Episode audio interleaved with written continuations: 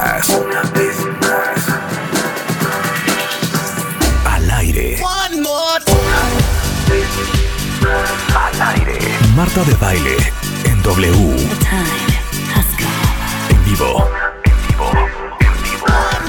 Transmitiendo desde la cabina de W Radio. Para el mundo. En vivo. Al aire. 96.9 FM. Marta de baile en W. Una vez más.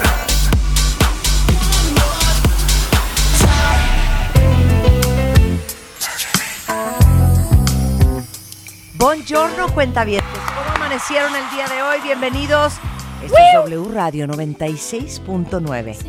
¿Qué, Rebeca? No hemos ni ¿Qué? empezado el programa y ya está llorando. No importa, no importa. ¿Pero qué se te rompió tu Es corazón? que este tema es para mí bastante, ¿se puede decir álgido? ¿Qué es álgido, por cierto? Es como, como fuerte, como, como en llamas, ¿no? Tengo sentimientos encontrados. El tema está fuerte, Sí, cuentavientes. muy fuerte. Rebeca está... Porque pero aparte no es un- entiendo por qué estás Porque desolada. aparte es un personaje que lo amo con pasión y con locura. Que me ha echado todas sus películas. Absolutamente todo. Rebeca. O sea, no hay una que me digas, tú dime, yo te digo. De plan. Te- neta. Oye, y también el Cantinflas Show. También el Cantinflas Show, como no, pues ya lo dijo, ya lo que dijo, dijo nuestro querido Sergio Almazán. Oigan, es que vamos a arrancar el programa de hoy, eh, como lo prometimos. Sergio Almazán es periodista y escritor. eh, y la primera vez que vino al programa, vino a, este, ahora sí que a representar, o sea, a volver a presentar su libro Acuérdate María de María Félix. Y bueno, en ese momento se nos ocurrió que qué buena idea empezar a conocer a estos personajes, parte de la cultura popular mexicana, de los cuales, pues, sabemos poco, poco y poco profundo. Entonces empezamos con María Félix, luego nos fuimos Con Mauricio Garcés. Garcés. Hoy vamos a hacer a Cantinflas. lo amamos. Y luego ya vendrá Sara García y todo, pero Ay, Sarita García, pero- esa de estar bien, Sara bien García la tuve fuerte. que meter eh, de nuevo al escritorio, ¿eh? Sí, Yo claro. listo, pero claro, oye, ayer fue el aniversario. Ayer fue el aniversario, exactamente. ¿no? ayer 12. Ayer, Exacto, 12 ayer de domingo agosto. 12 de agosto, Oye, Marta. que también sabes de quién es cumpleaños 12 de agosto. ¿De De, una amiga de todos nosotros. ¿De quién? De Guadalupe Loaiza. Ay, mira, de Muchas Guadalupe, felicidades, sí, claro. Guadalupe Loaesa. Te mandamos un gran beso y un gran abrazo. Sí, sí, sí. No, no puedo decir que tiene 72 años, ¿verdad? No, No, bien, no, para No es de nada. niños bien, ¿verdad? Muy joven. Oye, qué bien está, ¿eh? Sí, sí, sí. Aparte, gran escritora y sobre todo, No. ¿sabes qué me gusta? Cómo platica, o sea, extraordinaria charladora. El humor. Ujú. Sí, sí, sí. Muy bien. Así es, yo no puedo tener amigas aburridas. Eso. Ya conmigo es suficiente, ¿no? No, lo Pues sí, platicas tú también, muy buen charlador, Oye, hombre. pues, te ama a la gente. Eh, Cantinflas, qué personaje, ¿no? Tan maravilloso. Tú sí has visto películas, muchas, hartas, Marta. Yo vi la del, ¿cómo se llama el policía? No, pero esas ya son las de a color. ¿Cuál, cuál puede La ser? del 777. Eh, es que Patrulla es que hay dos. 777. hay tres versiones. Hay tres. ¿A colores? Sí, a colores. A color. Cuando sí, es ya- a colores, cuando que ya trae está. azul. 777, agente Patrullero 77, 777. que es chistosísimo. Claro. Eh, claro. este, Es que esta y- ya me va a empezar a intrigar. Sí. Tómese en consideración. ¿a Que qué yo edad no viví en México, típico. Estás como mi amiga de bote, eso no se dice en mi país. No, ya. No, a ver, ¿a qué edad veías tú a Cantinflas? Bueno, pues te voy a decir, lo que pasa Desde es que los mi- tres no, años. claro. O sea, tres, Pues sí, cinco, siete, siete, ocho, pues pues. sí. No, ni tanto. Yo aún no había por- arribado a tu vida. Yo aún no había arribado a tu Pues vida. un año después. Hoy vamos a hablar de Cantinflas y van a aprender y a conocer muchas cosas de su vida que no tenían ni idea. Uno de los comediantes más importantes de México. Ahora verán, yo atraía, tú atraías, él atraía, tú que traes. Su vida, Asesinos, montoneros, creen que me van a pantallar. su historia, Ahora verán, yo atraía, tú atraías, él atraía, tú que traes. sus secretos. Yo sí que lo traigo, gabardina, pero usted se va a resfriar. Hoy, Mario Moreno, Cantinflas. Yo me mojo, tú te mojas, él se moja, nosotros nos empapamos, vosotros os empapáis, ellos chorrean. Con Marta de Baile y Sergio Almazán, Cantinflas. ¿Y ese quién es? Ese joven soy yo. Por W Radio. Ahora sí se les va a hacer. A ver, vamos a arrancar primero por decir que nace a la medianoche Ajá. del el 12 de agosto. O sea, ya era, eh, era sábado 12 de agosto en un barrio populoso. Que aquí voy a empezar a, A hacer ver, ruido porque en la película, esa que le hicieron recientemente, Sí, sí, sí, sí. este, Que el, el, el El actor, actor es, español. es Coño Miki, es, es Es el Luisito Rey. hace Luisito Rey, Ajá. claro. Exacto. Eh, en la película parece que él nace en Santa María la Ribera. Ajá. No confunden. Él nace en la calle Santa María la Redonda, que es en Garibaldi. Ok, ok. Que es en Garibaldi. Es en Garibaldi. Ok. En, eh, o sea, a ver, por, por eso no es fortuito que se dedicara él a las carpas. Nace en 1911. Está empezando el movimiento de la Revolución Mexicana en la ciudad. Sí, sí. En ese año que él nace, había ya renunciado Porfirio Díaz. Ajá. O sea, para que ubiquemos en qué época estamos hablando. Sí, claro. Empieza la campaña electoral de Madero. Ujú. Él es el cuarto hijo sobreviviente porque es el séptimo embarazo. Ok. Habían muerto dos hijos y él es el cuarto. De una madre joven michoacana, eh, con un padre de este potosino que le llevaba 10 años y el papá trabajaba muy cerca de Garibaldi en el edificio postal mexicano. Ok. Su papá no era cartero, eso sí, es verdad que él siempre aclaró. Él pegaba timbres postales. Ok. El papá. El papá. de Es lo que hacía. Pegaba el timbre postal a, la- a las cartas y las separaba por zonas postales. ¿no? Como se decía antiguamente, ¿no? ¿En qué zona postal? Ay, ya no puedo con esa Qué época. aparte, qué relajante trabajo, la una neta. foto de la colonia Santa María la Redonda, lo que es Exacto. hoy eh, Garibaldi. pues, Plaza Garibaldi, claro. Sí, sí, sí, es, to- todo ese tramo se llamaba así, después ya se llamó eje central, ¿no? Completa. Pero, ¿qué ocurre? Que el papá, cuando Cantinflas tiene 14 años, el papá lo despiden de su trabajo porque se le ha desprendido la lengua de la goma de los timbres postales. Sí, espérame, ¿qué? Se le ha separado, ya es que todos tenemos una línea en medio de la lengua, No, no es Sí. cierto lo que me estás diciendo. se le separa por la goma. Se le hace un hongo papá, por esa goma. Porque, a ver, seguro que claro. no usaba una brochita con agua. Sí, no, no, no, con la lengua y la con saliva, vámonos. saliva. Lo hacemos nosotros el día de hoy. Te entregan un sobre y lo cierras así. Pues él, imagínate ese ejercicio todos los días. Entonces él que ya sus hermanos mayores trabajaban ahí en el centro, pues dice yo tengo que ponerme a trabajar. Claro. Y primero se enlista para hacer una boca menos en su casa a, eh, al agrupamiento militar Ajá. Con 16 años. Y él miente la edad y dice que tiene 20. Ujú. Lo agrupan y lo mandan a Michoacán. Y en Michoacán, eh, este, pues empieza, porque él ya entrenaba box, este, junto con resortes. Y bueno, entonces, pues se va a Michoacán y el papá se entera y va por él y además eh, lo acusa. Dice, a ver, mi hijo no tiene 20 años. Mi hijo tiene 16, no puede estar en el servicio militar. Entonces se lo trae porque, eh, a ver, yo creo que eh, en, ese y en estos tiempos los papás lo que quieren es que los hijos estudien. Sí, totalmente, ¿No? claro. Y Cantinflas regresa, pero regresa ya no para, ya para, ya no volver a ir a la escuela. Él hizo hasta el tercer año de secundaria. No hizo más. Pues hizo No. bastantito. hizo bastante para la época. Para la estamos, Claro, para la estamos época. hablando, porque cuando él tiene dos años viene la decena trágica. Eh, ¿Qué le toca ver? ¿Qué es la decena trágica? Pues es este movimiento donde le da muerte a Madero, Sí, donde sí, Pino. Suárez, ¿no? Eh, digo, a Pino Suárez y a Madero, donde eh, el Chacal, Huerta, este, les da muerte primero al hermano de Madero y luego a Madero, muy cerca de la casa de la familia de, este, de Cantinflas. Entonces, esa es una especulación mía.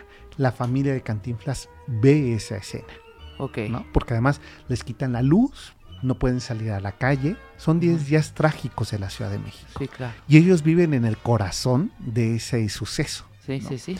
Entonces, pues eh, se contaba tú donde vives. Ah, donde mataron a, a Madero, Ajá. ¿no? Que es lo que decían en, en la niñez. Y Cantinflas, esto lo cuento porque Cantinflas a los 17 años va y pide trabajo, ahora sí en Santa María la Ribera, en una, eh, en una carpa de unos migrantes rusos que han venido a México. En, eh, en esta que se llamó la Revolución Blanca, que es la unificación de Rusia, Ucrania y Polonia. Y vienen estos migrantes acá y se instalan en Santa María la Ribera y ponen una carpa. ¿No? Pues, Mayoritariamente la gente lo que se dedicaba era eso, a las actividades circenses, Claro. eh, al espectáculo y demás. ¿no? Y le dan trabajo y al poco tiempo cierran ese local porque son perseguidas esta familia dueña de este que era la familia Ivanova.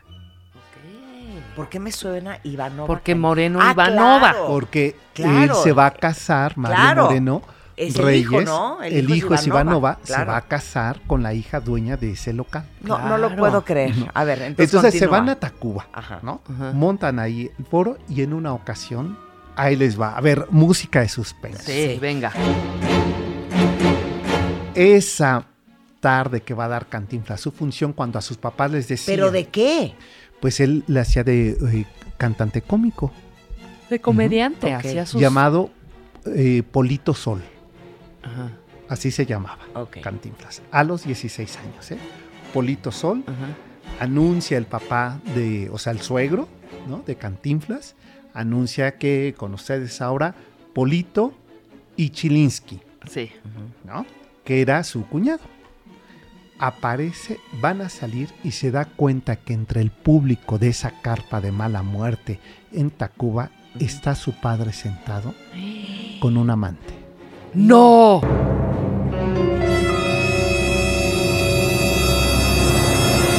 Entonces, ¿qué hace Cantinflas? Se regresa y se pinta la cara de blanco Para que no lo con reconozca. unos bigotitos para que no lo reconozca.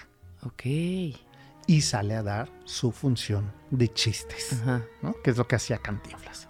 Ay, pero estás de Un acuerdo sketch. que por más pintado No, sí pues- reconoces a no, tu pues hijo, claro ¿no? que lo debes de reconocer. Ajá. Regresa a casa y le dice a su madre, mira, y esto lo hemos dicho siempre, infancia es destino, ¿no, Marta? Sí, Claro. Le dice a su madre, mamita Cholita, que le decía eh, este, Josefina Cholita, yo le prometo que voy a trabajar y la voy a sacar de esta pobreza. Se lo prometo hoy y que no se lo olvide nunca. ¿no? Claro. Porque además, claro, que es lo que asume. eh, mira, por eso hay que tener muy claras estas cosas. ¿eh? Él era el hijo, no era el esposo. Y él siente la traición a su madre. Claro, claro. ¿no? O sea, se compra ese boleto de la traición, sí, sí. ¿no? Entonces, a partir de ese momento, podemos decir el acta constitutiva de que Cantinflas asume el rol del padre de la familia. No, bueno, ¿y qué tal somos en este programa, cuentavientes? Expertos en sistemas familiares. Claro. Exacto. Claro. ¿no? Entonces, en ese momento él se convierte en el papá de los hermanos y en el marido de su madre. A pesar de no ser el mayor. No, no, no, él era el de- cuarto. ¿Eh? Era el cuarto de los ocho hijos que sobrevivieron. Ok. A todos les da trabajo cuando se vuelve famoso, ¿eh? Ujú. Entonces, bueno, sigue, se va a casar con este Valentina, con esta mujer que era la, la hija del dueño de, de este cabaret, Ujú. y empieza una gira, ya la dupla, eh, su esposa era bailarina, Ajá. ¿No? Una bailarina rusa, imagínate, en este México todavía semirural, ¿no? Ver a una rubia eh, alta Claro. que bailaba, ¿no? Y que bailaba lo que eh, decían las crónicas de la época, danzas exóticas. Pues no, Pero bailaba ruso. Valentina, ¿cómo se llamaba? Valentina Ivanova. Valentina Ivanova. Ivanova. Ahorita les ponemos Ahorita la les vas foto a en ver la foto, que eh, muy guapa, ella. Valentina. Y entonces Valentina se casan, aunque están en contra los papás de ella de que se case con este peladito de ese barrio. Sí, claro. Moreno, pobre, pobre, Sí. viviendo en la Guerrero, Claro. ¿no? Con una piolera de hermanos, ¿no? Con un padre que engañaba a su madre, Hijo. ¿no? Retirado, además, eh, eh, este, que le decían el hombre dos lenguas. ¿no? Claro, Porque, por pues, traía porque partida tenía- la lengua Tenía por los partida la lengua por la goma de los timbres postales, ¿no? Entonces eh, se casan, el hermano mayor ya trabajaba y se lleva a vivir a la madre al- a la colonia Clavería, a la calle de Egipto, Egipto Ok. 45. Y en Egipto 49. Donde vivió José José. Donde vivió José José, Sí. donde, exacto. Y en Egipto 49, es decir, justo enfrente de la casa de la madre se va a vivir Cantinflas con su esposa, Ok.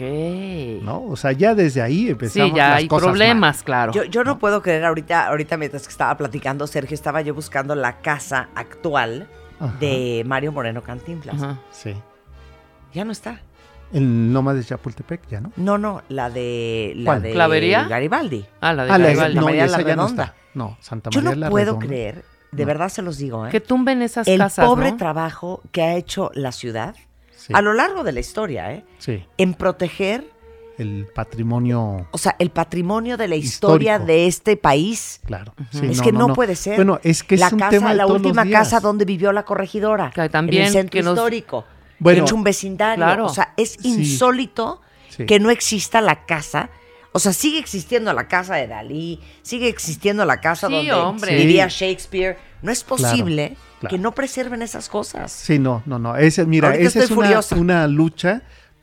Yo me dedico a un grupo de patrimonio y de rescate, de pelearnos todos los días, de no le pongan el letrero arriba de la, del mini super Sí, a una claro. casa histórica o hecha por un arquitecto importante Sí, de este país. 100%. Y 100%. porque ya lo, aquí lo discutimos, este, Marta, sobre el, el destino que tuvo la casa de María Félix, Sí, claro. ¿no? Insólito. que tampoco existe nada, ni una piedra.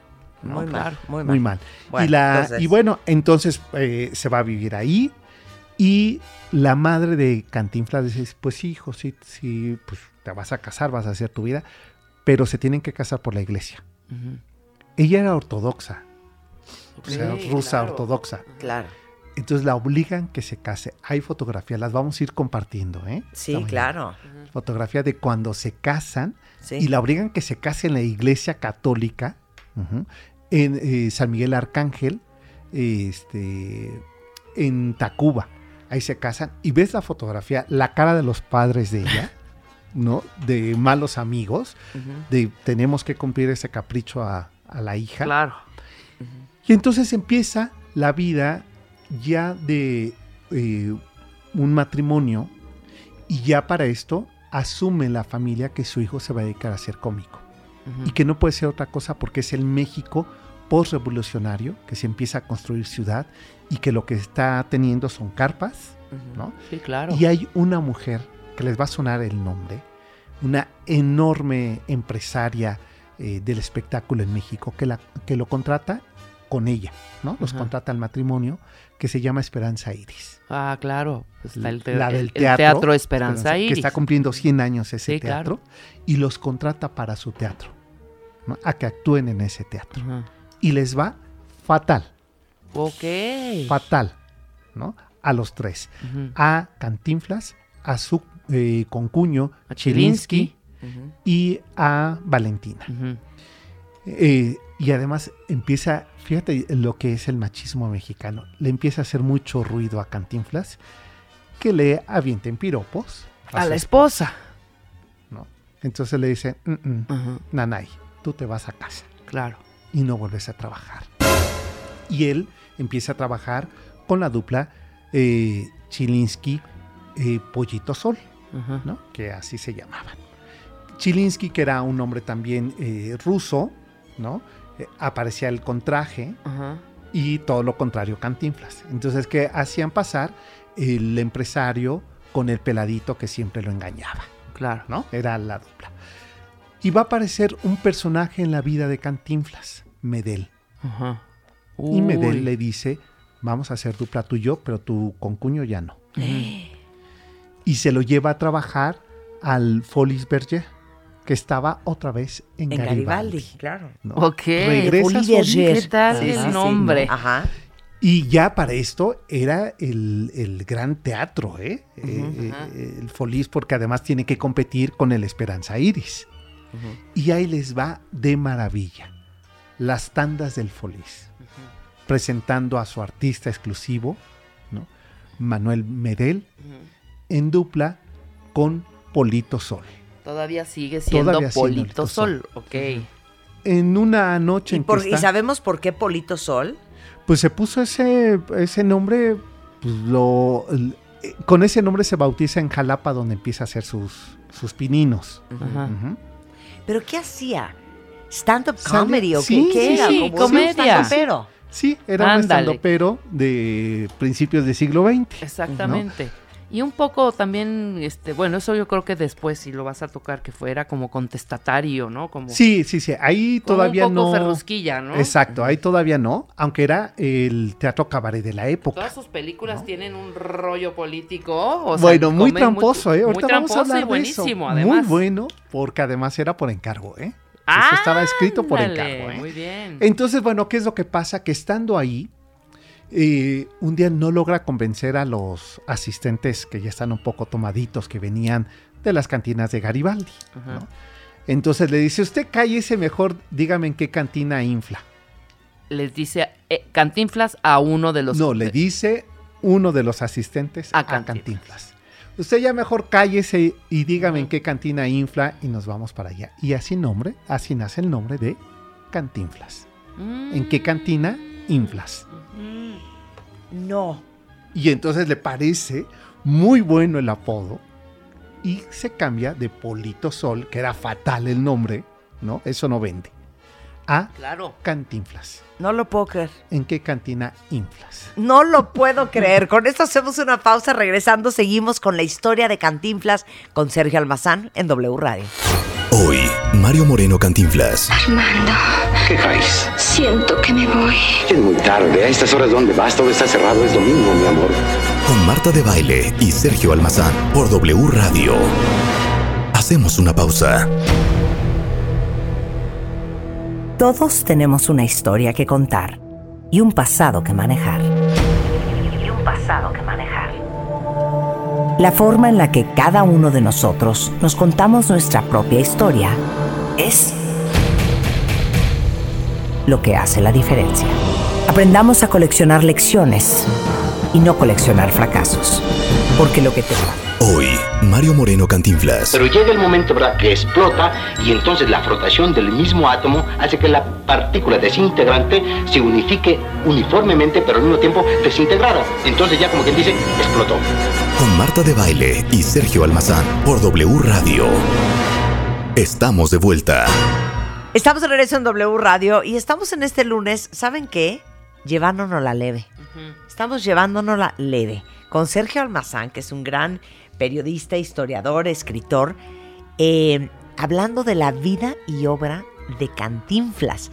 Y antes del corte nos quedamos todos shooked, que el apodo de Cantinflas, porque antes era, él empieza su carrera como Polito Sol, es Cantinflas, que viene de ¿en qué cantina inflas? Inflas. ¿Qué cantina inflas? Cantina inflas. Cantina inflas. Cantinflas. Esto según. Qué Entonces cool. hace esta unión de cantina, inflas. Inflas. Y eso fue Sí. un asistente X. Sí, que estaba borrachito y que ya le había fastidiado el sketch de Cantinflas, ¿no? Y le dice, a ver, tú cállate, mejor dime en qué cantina inflas, Ajá. ¿no? Y así surge ese nombre. Y con ese nombre empezará ya su carrera. Estamos hablando de 1930, la carrera de Cantinflas. No, vamos, o sea, es un hombre joven. Sí, joven. ¿no? Sí, nació en el nove- En el 11. 1911, ¿no? 11. Ahorita es- o- o- bueno, ayer estábamos celebrando Diez- los 20 ciento- años. 20 años tenía, ¿no? Empieza ya su, su carrera, le va bien, eh, se encuentra un empresario que le ayuda a afinar el personaje ¿no? y, eh, y hacer todo el, el aditamento de su vestimenta. Ajá. ¿no? Ponerse un pantalón tallas más grandes, atárselo con un mecate, ¿no? A la altura de la cadera, haciendo una, eh, eh, una alusión a este, los teporochos de- del barrio de la Merced. ¿no? Y además haciendo eh, esta serie de sketches donde Cantinflas hace lo que yo creo que él no, nunca lo pensó y es la enorme aportación que hace Cantinflas culturalmente. Que 60 años más tarde la Real Academia lo reconociera, ¿no? Con esta acción, ¿no? Claro. de claro. poder eh, este, convencer al otro, ¿no? Con un artilugio de juego de palabras como el merolico, Sí, ¿no? sí, sí. donde la intención sea siempre enredar a los demás y el término es cantinflear. En No, espérate, no, no, no, no, no, espérame, para, para, para. A ver, para. ¿Qué es medicina legal? Medicina legal, maestro, es el conjunto de una esencia que pudiéramos llamar nosotros conforme la fisiología. Tiene usted dos clases de medicina legal. La medicina legal, que es legal ya estando legalizada. Y tiene usted la fisiología, o sea, más bien la antonomía, maestro. Tenemos entonces, en ese caso, ¿qué tenemos? Hacemos una comparación para analogar ciertas sentices que a la postre, no, no, ¿qué? ¿Por qué entonces? Mire usted, ya cambia el asunto en esa forma y en ese caso la medicina legal es esa. Hay otra, pero todavía no se sabe. ¿Usted sabe lo que está diciendo? No, yo no. ¿Y usted lo sabe? Yo no. Pues entonces no hay que hablar, ¿verdad? ¿Cantinflear de cuándo es? Eh, Cantinflear eh, en, el, en 1992, cuando se reúne el- la Real Academia de la Lengua Española en Zacatecas, se eh, autoriza como un verbo, cantinflas como un adjetivo y como un sustantivo. Mira, Cantinflesco, cantinflear y cantinflas. mira, qué maravilla. Y nada más de qué tamaño de hombre estamos hablando, Claro. ¿no? De un hombre que reinventa el uso del lenguaje. Qué impresionante. ¿no? Que lo que es, mira, ahí es donde sí puedo eh, decir que Cantinflas no tuvo mucho miedo de su origen, aunque se valió siempre de su origen para construir a su personaje. Claro. Pues oigamos algo de Cantinflas para que veamos esa- ese uso del lenguaje, ¿no? Y cantinflear. Exacto. ¿Recuerda usted nuestra lección de ayer? Sí, profe, ¿cómo no? Las letras no son todas iguales entre sí, debido a que unas son diferentes de las otras y las otras son distintas de las demás. ¿Agarré bien la onda? Bueno, sí. Continúe. Eh, tenemos ante esta situación de símbula, tenemos también las, eh, las eh, mayúsculas y las minúsculas. Las mayúsculas son las que se acostumbran a ser las grandotas y las minúsculas, por falta de vitamina, o sea, desa- desenrollo literario, siguen siendo chaparritas. ¿Muy bien? Sí, po- poco más o menos. Pues póngale más que menos, profe. Este, también, para acabar de amolar esta situación que es de símbola, tenemos que, este, nos encontramos con, con, este fenómeno eh, que puede ser también gramatical, pero es un fenómeno que viene siendo de la misma situación de que estábamos hablando. Entonces, tenemos las vocales y las inconsonantes. Perfectamente. Qué maravilla, ¿eh? Bueno, es que... ¡Qué joya! verdad, eh, esto que decíamos, esta posibilidad de construir discursos donde enreda a todo mundo, ¿no? Y termina él siempre teniendo la razón. Y aparte, no hay guion. A ver, si hay una parte donde ya tienen, siempre había guion. Sí, había una idea, pero pasa- la gran parte era improvisado en ese momento. Ya en estas, en estas cintas Ajá. ya le empiezan a pedir a Cantinflas que él anote para que pueda tener réplica. Sí, claro. claro. Porque en las primeras películas, o sea, esto es hasta antes de 1940, hasta donde ahí está el detalle. Porque ahí va a conocer a un empresario donde empieza la vida truculenta de Cantinflas. Wow.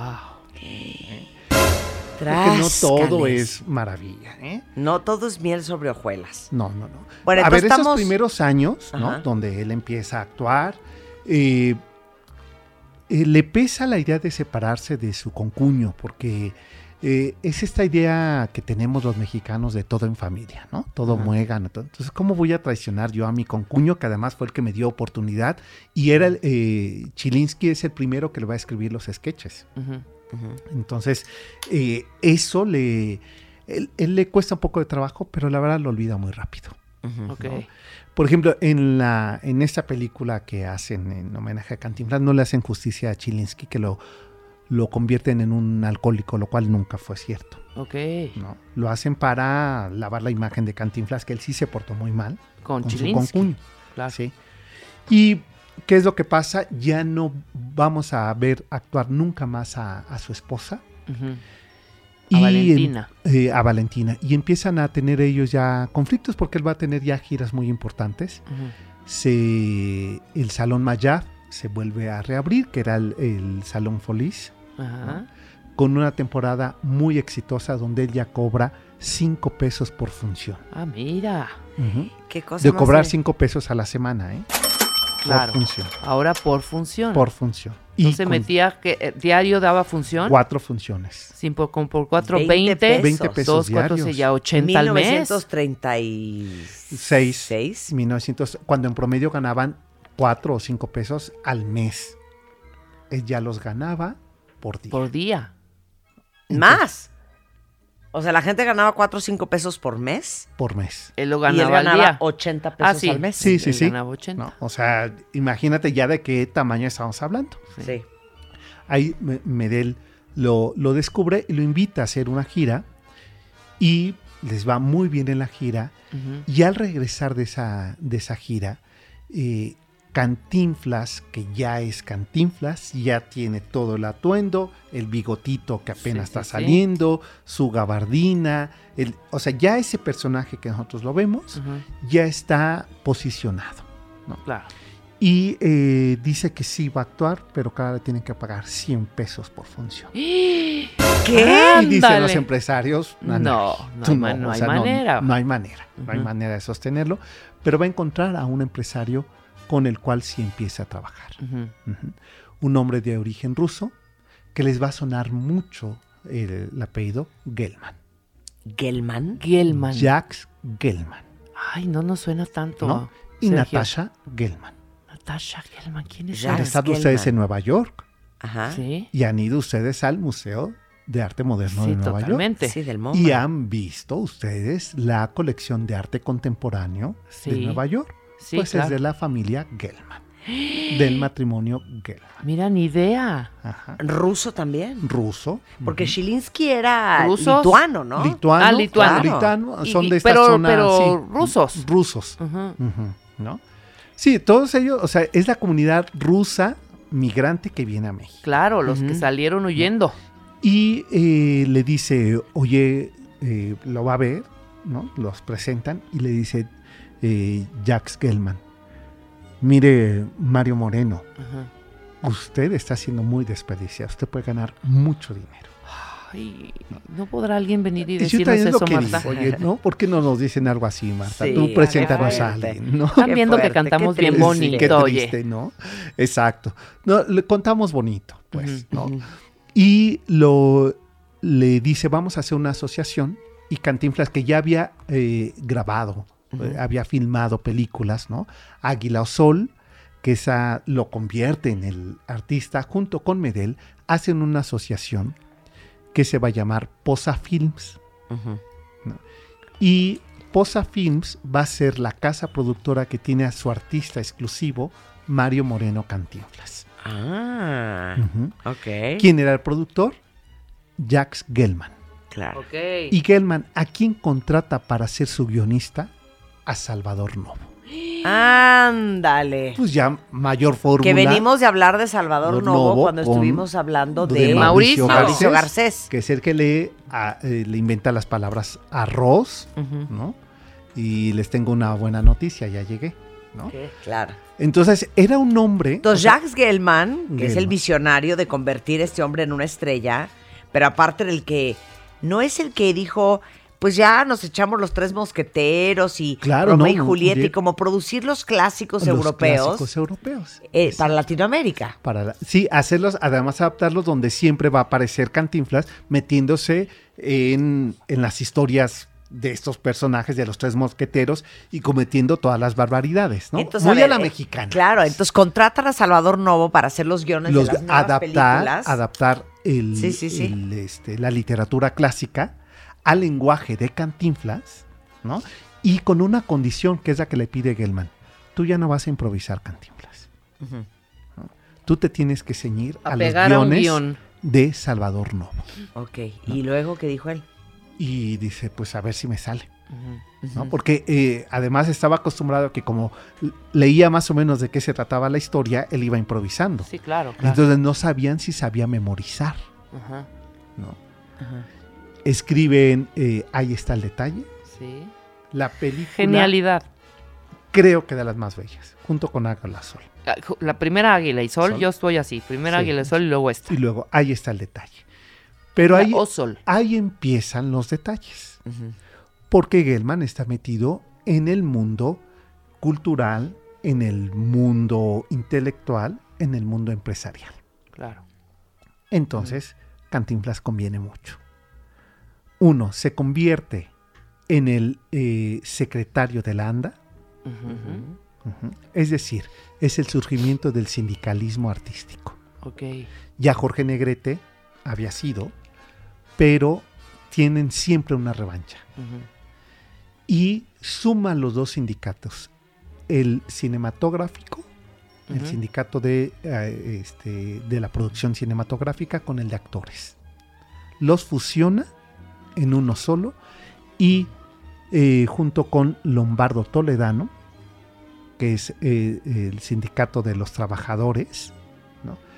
le pide que le otorgue ciertas cantidades de dinero estratosféricas a Cantinflas para sostener el surgimiento de una casa para los actores. A la casa Ok. del actor hoy en Y día. el ¿o dinero no? se empieza a desviar. Ay, pero ¿por qué sucede eso? Pues porque el dinero es Hombre. el dinero y cuando no naces con él, lo ambicionas. Claro. Claro. ¿Y entonces? Pues empieza a convertirse él en el hombre de los sindicatos. Revisemos los títulos de sus películas. A ver. ¿Cuál fue la primera? La primera de, de Cantinflas ya, Águila o Sol, ya él como protagónico. Sí, ya como es esa. Ok. Esa es la primera. Casi muda. O sea, sí. 1936. Ajá. Ok. o sea, siendo muy joven. Pero empiezan a ver las películas de los oficios de la urbe. El barrendero, El el, señor bombero, fotógrafo. el policía, el médico, el profesor, todos esos eran encargos de políticos. Es decir, el presidente en turno le decía, oiga, don Mario, fíjese que estamos teniendo problemas con el sindicato de maestros. Ahí le encargamos. Y, y en hacía la el profe. película, claro, y hacía el profe. Hacía el profe. Fíjese que ha terminado la guerra cristera, pero nos siguen dando mucha lata los párrocos. Ahí le encargamos. El padrecito. El padrecito. Fíjese que estamos haciendo el honorable cuerpo de bomberos y no están creyendo mucho del trabajo riesgoso de la obra. Ahí le encargamos. El bombero atómico. Claro. Entonces, y le pasaban dinero. Y hubo presidentes que incluso no tenían dinero para pagarle a Cantinflas y le pagaban con predios que expropiaban. Y así se hace de haciendas y de ganadería. Entonces dime si no va a ser un hombre poderoso. Súper. Y paralelo a ello, tiene un gran asesor, Jacques Gelman. Claro. Quien- empresario. Un empresario, además, que le gusta el arte. Le presenta a los grandes artistas plásticos mexicanos. Diego Rivera, Uf. Frida Kahlo, Tamayo, Siqueiros, Orozco, Sí, claro. a los grandes. Claro. Y le dice, tú me vas a ayudar porque hay muchos empresarios en el extranjero que quieren obra de ellos. ¿Y qué hace Cantinflas? O sea, Empieza a sacar obra de arte mexicano. o sea, dealer. Dile. Pero Porque- eso, bien, ¿no? ¿O, o qué? ¿O, o qué? No, pues si se las llevaba en sus maletas. Pues era el Ah, gran o sea, artista no, que no no, le estaba van a promoviendo, no estaba ayudando a No. estos Estaba artistas. sacando obras, patrimonio de la nación. Patrimonio de la nación. Sí, o de claro. artistas Sí, ¿no? sí. que estaban en su momento. Pensé que estaba haciendo una labor de PR, perdón. Mm, Pues sí, digamos que sí, para Gelman. ¿no? Y en una ocasión lo detienen en un aeropuerto porque a Cantinflas, por ser quien era, no le revisaban las maletas. Pues sí. ¿no? Había ya hecho en los 50 esta película importantísima en su carrera. ¿no? ¿Cuál? La Vuelta al Mundo. En 80, En 80 días, días, claro. sí. ¿no? Ya lo pone el artista mexicano más internacional de la Sí, historia totalmente. del Pues siglo perdón, XX. se ganó un Golden Globe por esa película. Claro, ¿no? un. Golden Globe. Pues sí. O sea, pues perdón, sí. Cantinflas tuvo un Golden Globe, no nos Sí. hagamos bolas. Sí, sí, sí. A ver, Bueno, también lo gana María Félix, ¿eh? oye, Y- pero nada más puedo, puedo porque estoy este, yo mientras leyendo. Shook it. 42 millones de dólares en aquella época que fue en 1956, Ujú, eh, la vuelta al mundo en 80 días, Exacto.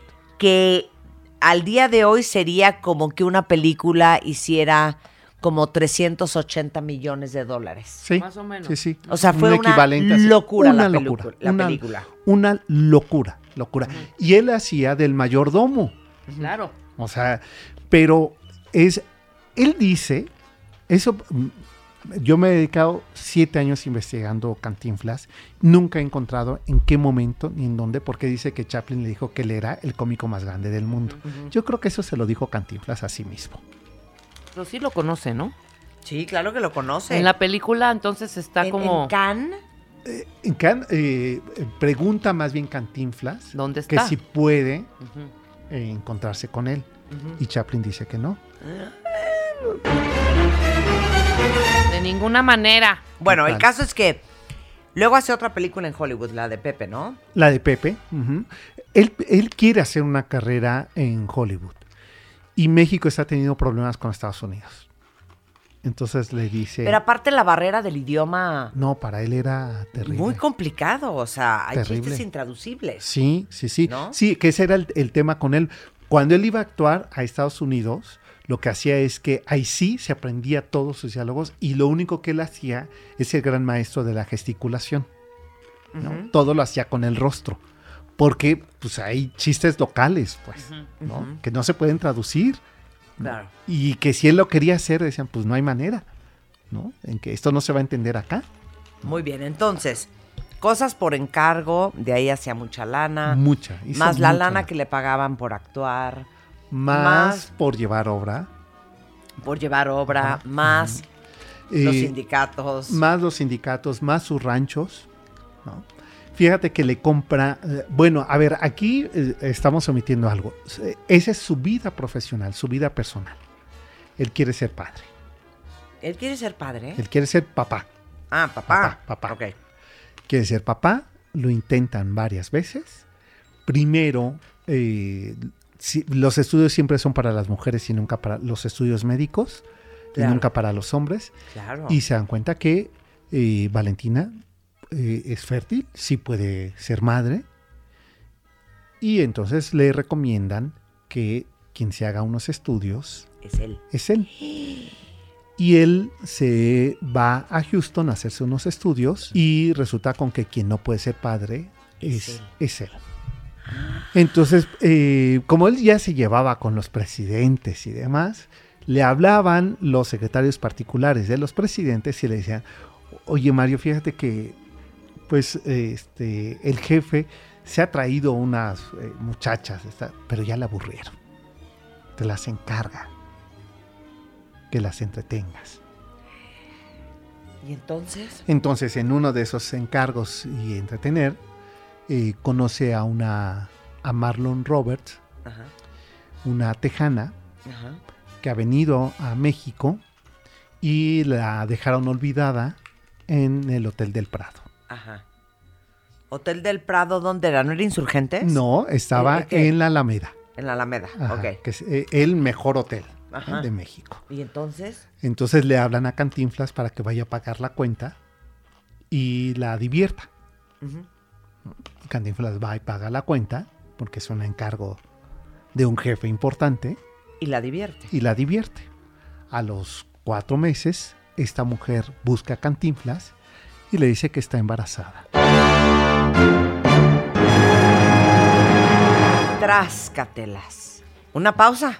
Y así, regresamos. Hoy, Mario Moreno Cantinflas. Armando, ¿Qué traes? siento que me voy. Es muy tarde. A estas horas, ¿dónde vas? Todo está cerrado. Es domingo, mi amor. Con Marta de Baile y Sergio Almazán por W Radio. Hacemos una pausa. Hoy, Mario Moreno Cantinflas. Pero llega el momento, ¿verdad?, que explota y entonces la frotación del mismo átomo hace que la partícula desintegrante se unifique uniformemente, pero al mismo tiempo desintegrada. Entonces ya como quien dice, explotó. Con Marta de Baile y Sergio Almazán por W Radio. Estamos de vuelta. Estamos de regreso en W Radio. Les digo una cosa, un lunes delichocho. O sea, estuviéramos todos en nuestra casa, me imagino a todos los cuentavientes en la sala de mi casa, Platicando, sentados, ajá. oyendo a Sergio contar el cuento. Totalmente. Estamos contándoles la historia obra milagro de Cantinflas con el gran historiador y periodista Sergio Almazán.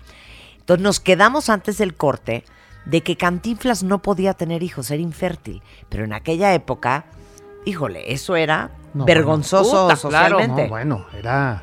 Entonces se enreda con una tejana, la tejana sale embarazada, Cantinflas sabe que el hijo no es de él, pero le dice, te compro a tu hijo. Exacto. Y por 10 mil dólares le compra a Mario Moreno Ivanova, Exacto. que murió el año pasado, este, y a su esposa Valentina le dice, oye, conseguí una mujer que nos vendiera un niño. Ahí vamos. Ahí vamos. Ok, va. Así como decir, ya Sergio. conseguí una nueva casa, Claro. ya conseguí un Cadillac, Claro.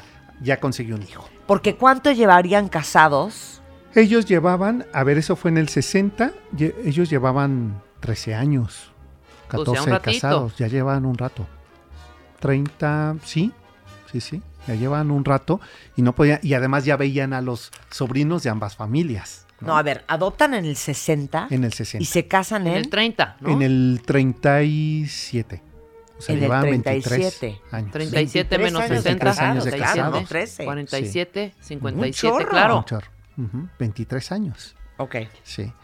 Entonces, eh, Valentina acepta. ok. El primero de septiembre de 1961 reciben eh, a, este, a Mario Arturo Moreno Ivanova.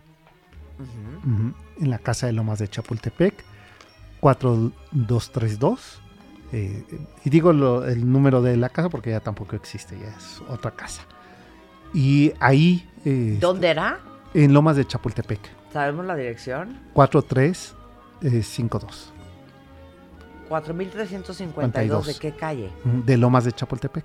No, pero ¿qué es Palma, Reforma? ¿Cuál calle será? Sí, Este- es, es- yo creo que. No, lo- No, son las es- lomas. Es las Lomas, ajá. Y es este prolongación Paseo de la Reforma. Exactamente. A ver, ¿cuál es? Reforma. Ajá. mi- ¿Cuál es el número? 4352. O sea, Marta ya va al Google Maps Ya va. para Sí, ver no, la yo, yo ahí Sí, quiero sí, Google sí. Maps, 100%. Pero esa Sí. casa ya ni existe, creo. Eh, la casa existe, la, Pero la remodelada y- no, y la remata este Mario Ivanova. Ajá. Sí. ok, entonces continuamos. Entonces reciben ahí al niño y a los 10 meses eh, aparece muerta en un hotel de la calle de Revillagigedo e Independencia. Ujú. Este, la eh, madre biológica de Mario Arturo eh, eh, Moreno Ivanova. O sea, la mamá biológica, ok. La, La que lo regaló, lo que, la, La que, que lo vendió. A los 10 meses. Amanece muerta. ¿Se Muerta. presume un asesinato? No, se presume una sobredosis. Ah, ok, ok. O sea, Lo no que hay- es muy interesante es que varias de las mujeres con las que anduvo Cantinflas murieron igual. Como de, de como que las volvía locas, yo creo, ¿o qué? Dicen que era golpeador también, ¿no? Era violento. Ay, es que no me Sí. quiero romper la imagen de Cantinflas. Sí, no, no, porque además había otra cosa. Eh, a ver, primero puso unas oficinas en la calle de Insurgentes y Teotihuacán, el, que todavía existe ese edificio, ese sí lo puedes eh, googlear y ahí aparece, el Rioma, Mm. que es Mario invertido, el Rioma. Ahí están sus oficinas de esta empresa Posa, Posa Films. Y dime algo, ¿ves el teatro Felia? Ajá, Era de él. era de él, sí. Y en un gesto como muy amable, se lo regala a alguien que es que la historia es buenísima, ¿no te la sabes esa? No me la sé. O sea, era de él. Ah, bueno, a ver, es que le regala eh, de boda a su sobrino, el Rioma, el Ofelia, y eh, una casa de. No, el Ofelia se lo regala a un trabajador de hace años que le decían el pollito. Y se lo regala a él. Y se lo regala. Pero bueno, eso me lo cuentan Ujú.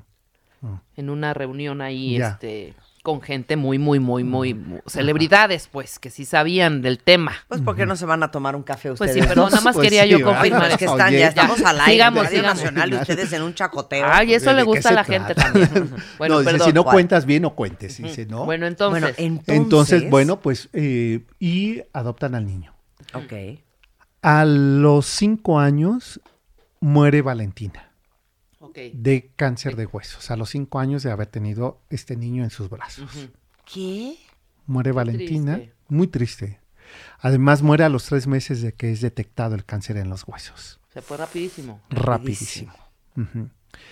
Muere en enero, el 5 de enero, y eh, del 66. Y el primero de septiembre de ese año le festeja Mario Moreno el cumpleaños a su hijo eh, Mario Arturo eh, este, Moreno Ivanova. ¿Cuál es el capricho que quiere el niño? El niño quiere que le lleven al jardín de su casa el circo Ataire, Ok. con elefantes, jirafas, magos y una rueda de la fortuna. Y le llevan, con cinco años, le lleva Mario Moreno, para que veamos las dimensiones que tenía su casa, ¿eh? Todo el circo. todo el circo. Al lado de su casa vivía su mamá. Siempre vivieron al lado. Sí, junto con pegado. junto con pegado. Invita a todos sus compañeros del colegio y Mario Jr. no sale de su cuarto Puta. a festejar el cumpleaños. Pues por berrinchudito, yo creo, el ¿no? Y lo único que hace es salir de la de la habitación en el balcón y orina a los invitados. No bueno. El niño Mario Moreno. Niño maleducado. Qué espanto. Y a partir de ahí vamos eh, después ¿No le metió semejante No. arrastrada a Cantinflas? no no no no es una escena que cuenta el, el sobrino Eduardo el heredero El heredero, claro. que Cantinflas empieza a disculparse con todos los invitados uno por uno. Se va a tener una segunda relación de pareja, Cantinflas, que gracias al hijo rompen Ajá. Uh, y que es Irán de. Mario. Aparte, perdón, Irane Ori era una muñeca. Una muñeca y una dama Belleza. Una muñeca. inteligente, Guapa, Era la tía educada. Meche. Era la tía El Meche. mundo de juguete. Todos Así queríamos es, una sí, tía sí. Meche. Y, y se acuerdan de este otro que era el salón de belleza. Sí, claro, el amor tiene cara de mujer. ¿cómo no? Con Irma Lozano, con Anel, Con Anel. con Doña Silvia Derbez. Exacto, patrocinada por este Cantinflas, esa telenovela. Ok. Porque fue el amor de su vida, ¿eh? Ajá. Irán Héroe. Pero el hijo le hizo todo lo, todo lo imposible para El que se-. Hijo de su madre. A los 18 años pide de regalo de cumpleaños ¿no? un eh, auto deportivo importado que la firma no llegaba a México y, eh, y pide eh, Cantinflas al presidente en turno, López eh, Portillo, si le autoriza la importación de ese auto. Ajá. No llega el día del cumpleaños y le compra un Cadillac Ajá. para en lo que llega. En lo que llegaba el otro. Y lo que hace Mario Ivanova es chocar todos los autos antiguos colección eh, de su padre.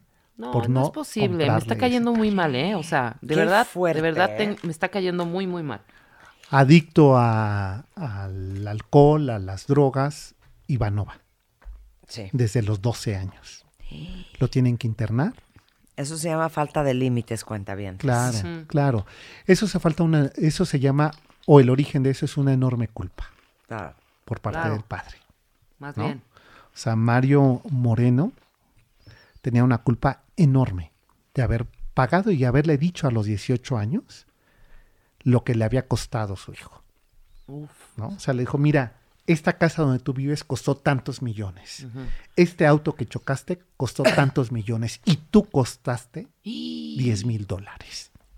Bueno, también, o Y sea, luego, para, ¿por qué el porque niño anda de... claro, pues oye, a ver, ¿le dices eso a tu hijo? ¿Cuánto te costó? No, pero desde antes ya estaba bien pesadito el niño, perdóname, Sí, Sergio. sí, sí, pero porque el papá eh, no era fácil. ¿eh? Eh, Mario eh, es la gran figura. ¿no? Entonces dejaba con Anas porque la mamá no, so- o sea, la abuela materna no soporta cuidar a Mario, Claro. que era muy rebelde. ¿no? Entonces tiene que eh, tener nanas. Totalmente. Y a la, en 1983 muere su gran productor, Jack Skellman, con una colección de 57 obras de eh, artistas contemporáneos no, eh, europeos, ¿no? Miró, Kandinsky, No me y digas. 109 obras de artistas mexicanos. Le deja la herencia a su esposa, Natasha, no tuvieron hijos. Y Natasha deja en herencia a eh, a, a Cantinflas, No. de toda esa colección. Pero eh, va a haber una disputa, va a ser el primer momento de disputa eh, legal que va a tener Cantinflas con un sobrino que aparece ahí de los Gelman reclamando esa herencia. ¿Y se la da Cantinflas? Se la da. Se la da porque en ese momento que levantan el censo de las obras se dan cuenta que muchas de esas obras no las había comprado y no tenía registros de tampoco haber sido regaladas. Ujú. Entonces se corría el riesgo que eran robadas. Que las había adquirido de forma ilegal los Gelman. ¿Y entonces? Entonces el sobrino las da en donación al Museo de Nueva York. Ujú. Bueno, Y en 10 había un minutos antece- tienes que, tienes que concluir. concluir. ya, O sea, ya bueno, el un resumen antecedente. el horror. En 1956 se inaugura el Teatro de los Insurgentes, donde actúa Cantinflas con una obra que se llama Yo Colón. Ok. Ujú. Eso quizás sea lo menos intrascendente, aunque ahí Salvador Novo le hace la peor crítica. Dice, ya estamos cansados de Cantinflas. Ok. Y lo acusa con el presidente y después se tiene que retractar Salvador Novo de lo que había dicho. O sea, Pero- los presidentes y cantinflas, uña y mugre. Uña y mugre. Pero hay algo. Ustedes ubican, y todos ubican, los cuentavientes ubican perfecto el mural hecho por Diego Rivera Claro. del Teatro de los Insurgentes, que se llama, el mural se llama el Teatro Nacional o Teatro o Historia del Teatro de México. Ujú. Ubican quién está al centro de ese mural. A ver. Cantinflas. Ah, claro. Sí, es Cantinflas cierto. está al centro, que eh, del lado izquierdo está recibiendo de todas las élites, de un obispo, de un empresario, hasta de Colón, Sí, recibe dinero, es monedas, y del lado derecho está dando eh, dádivas. Bueno, quien iba al centro era la Virgen de Guadalupe. Ajá. Y Cantinflas dice no. No de ninguna manera. ¿Cómo ¿Cómo? van a poner a la Virgen de Guadalupe y no a mí? Va y ¡Qué se pelea con! Diego Rivera y le dice, nada más ubica quién te va a pagar el, el mural. Quien lo está patrocinando soy yo. Entonces se desquita Diego Rivera. Fíjense, cuentavientes, por favor, vayan a ver el mural. Porque ¿qué hace Diego Rivera? Le habla el presidente, ¿no? que es alemán, y le dice, se va a colocar a Cantinflas. Va a ir a tu estudio a posar para que se haga el diseño. Claro. Se hace el diseño de Cantinflas en lugar de la Virgen de Guadalupe, pero Diego Rivera en la gabardina de Cantinflas coloca la Virgen de Guadalupe. ok, ok. O sea, sí, pero no, Ajá. ¿no? O sea, para que vean el poder que ya tenía Cantinflas, Sí, totalmente. el egocentrismo, por eso va a ser el hijo quien va a ser. Eh, Cantinflas le detectan cáncer de pulmón, Fumaba, ¿verdad? Mucho. fumaba, bueno, toreaba, fumaba, y era muy bueno para preparar salsas. En el Rioma tenía un restaurante, el restaurante Rioma, donde a sus invitados él salía y les preparaba las salsas con molcajete y todo, ¿eh? Y eh, era un gran, gran fumador. Va a morir ocho meses después del diagnóstico. Va a estar en Houston, lo traen a México. También rápido. Sí, muere y, eh, y deja eh, una 100 millones de dólares es la herencia, ¿Cash? ¿O en propiedades y todo? entre propiedades y dinero en efectivo. Todo para el hijo y lo único que queda en litigio son las películas. Se di- a ver, filmó 51.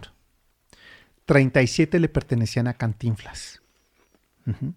Cinco las pelea una mujer que desde 1969 hasta su muerte nunca se casaron, pero ella apeló a un derecho que existía en Estados Unidos, que si se eh, presentaban públicamente como matrimonio ya lo eran.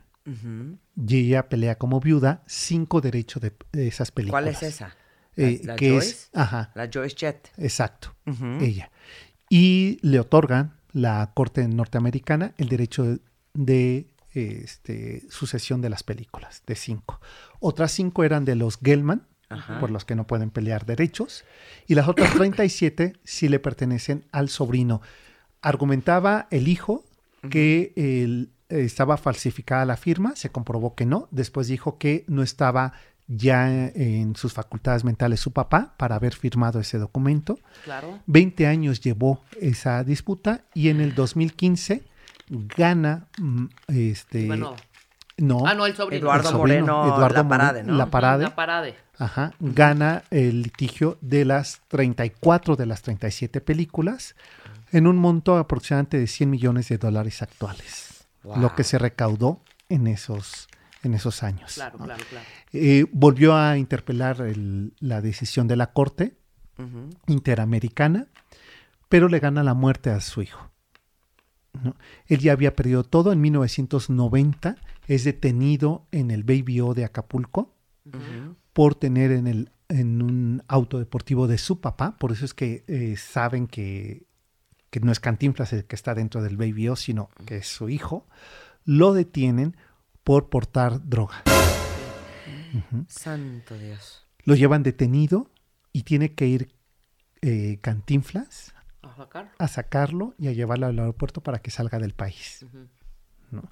Y antes de irse, el hijo vacía una de las cuentas del padre. No, bueno.